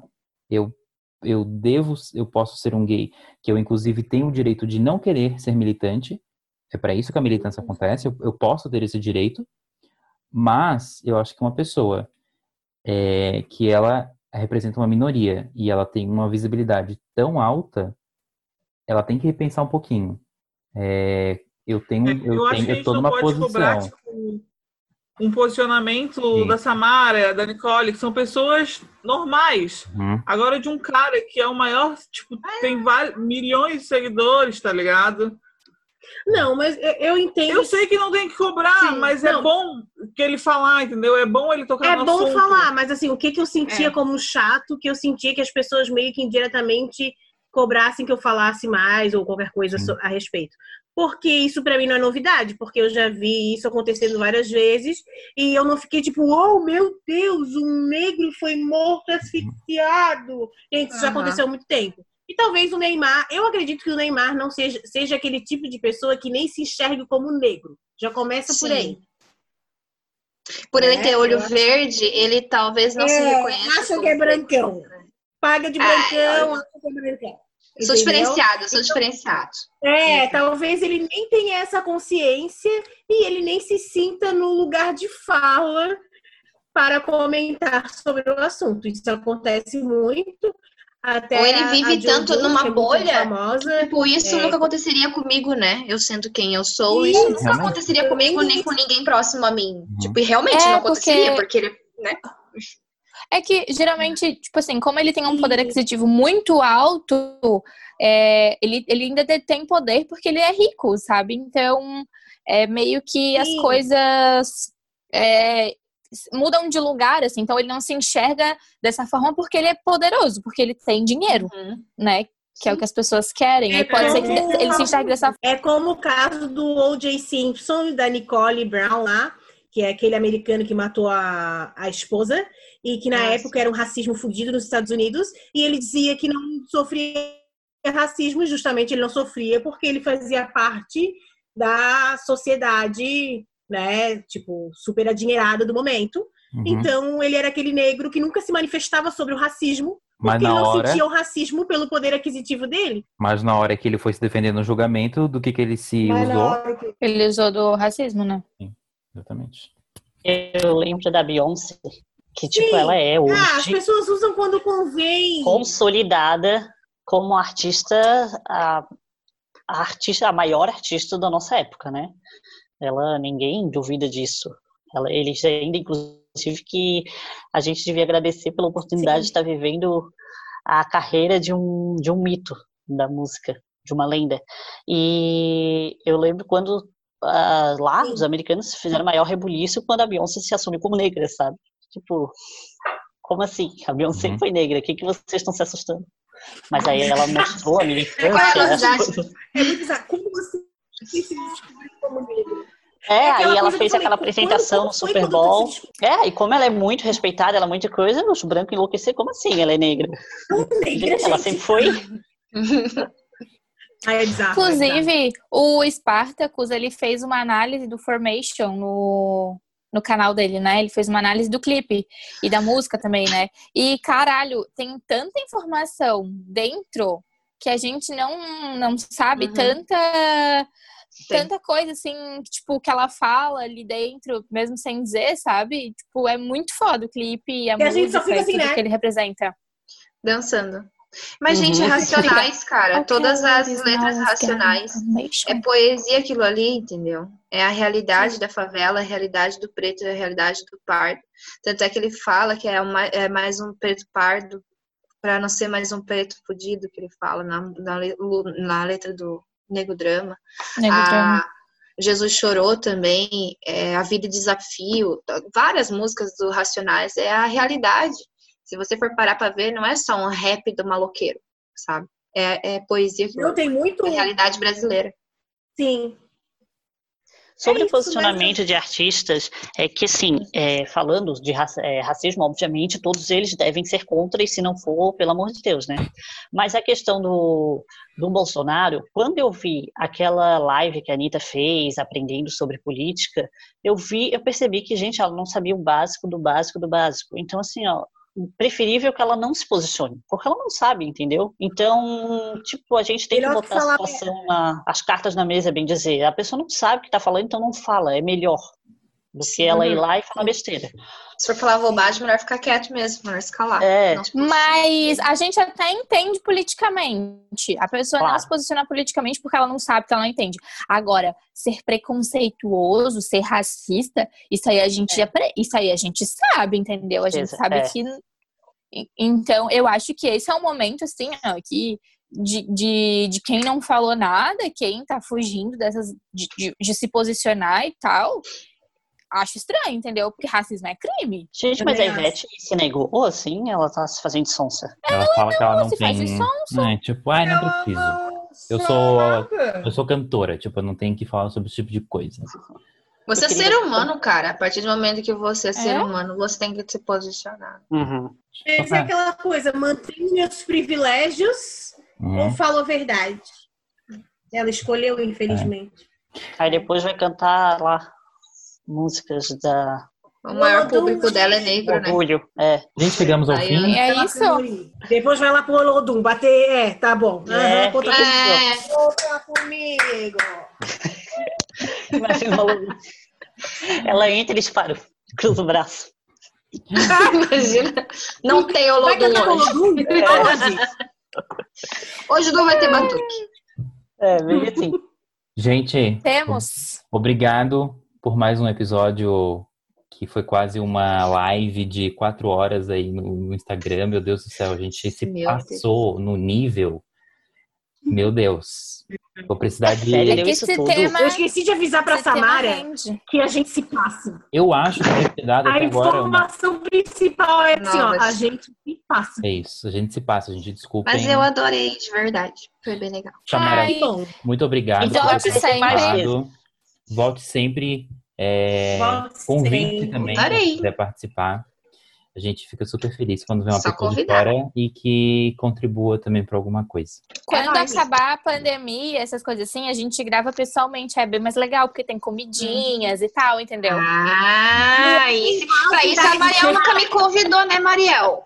Sua Aí ela tem que filha. aparecer. Fala pra eles, Bruna. Fala pra eles, Gabriela, Tatiana. Quem é que já veio aqui na minha casa? Só veio uma vez porque a gente ia pra outro lugar. Na tua casa, minha eu fui duas vezes. Eu não pra fui quê? nunca. Eu Nossa, fui Porque uma vez. Tu não veio nem no meu aniversário, tu fica bem quietinha. Eu só fui te dar carona, Mariel. Ah, me convidar pra comer comida não convida. Três Eu da fui manhã. uma vez na casa da Mariel. Toninha, Queres vir na minha casa tu comer seis horas da manhã. A Eu fui na casa da Mariel. três. Uma vez e ainda acabou o gás. Daí é pra fuder. a gente ficou trancada no banheiro. Mas a Eu minha casa está Ah. porque ela é bióloga, tá? Ela pode vir participar desse coisa, porque eu sou tida como a incrédula, a que não acredita, que é muito científica, e a Maria odeia isso. Ai, a Mariel também me enche o saco por causa disso, que eu sou muito cética. É porque eu sou a mística do rolê. E deu. Ai, ela vem com esses negócios de signo dela, eu já.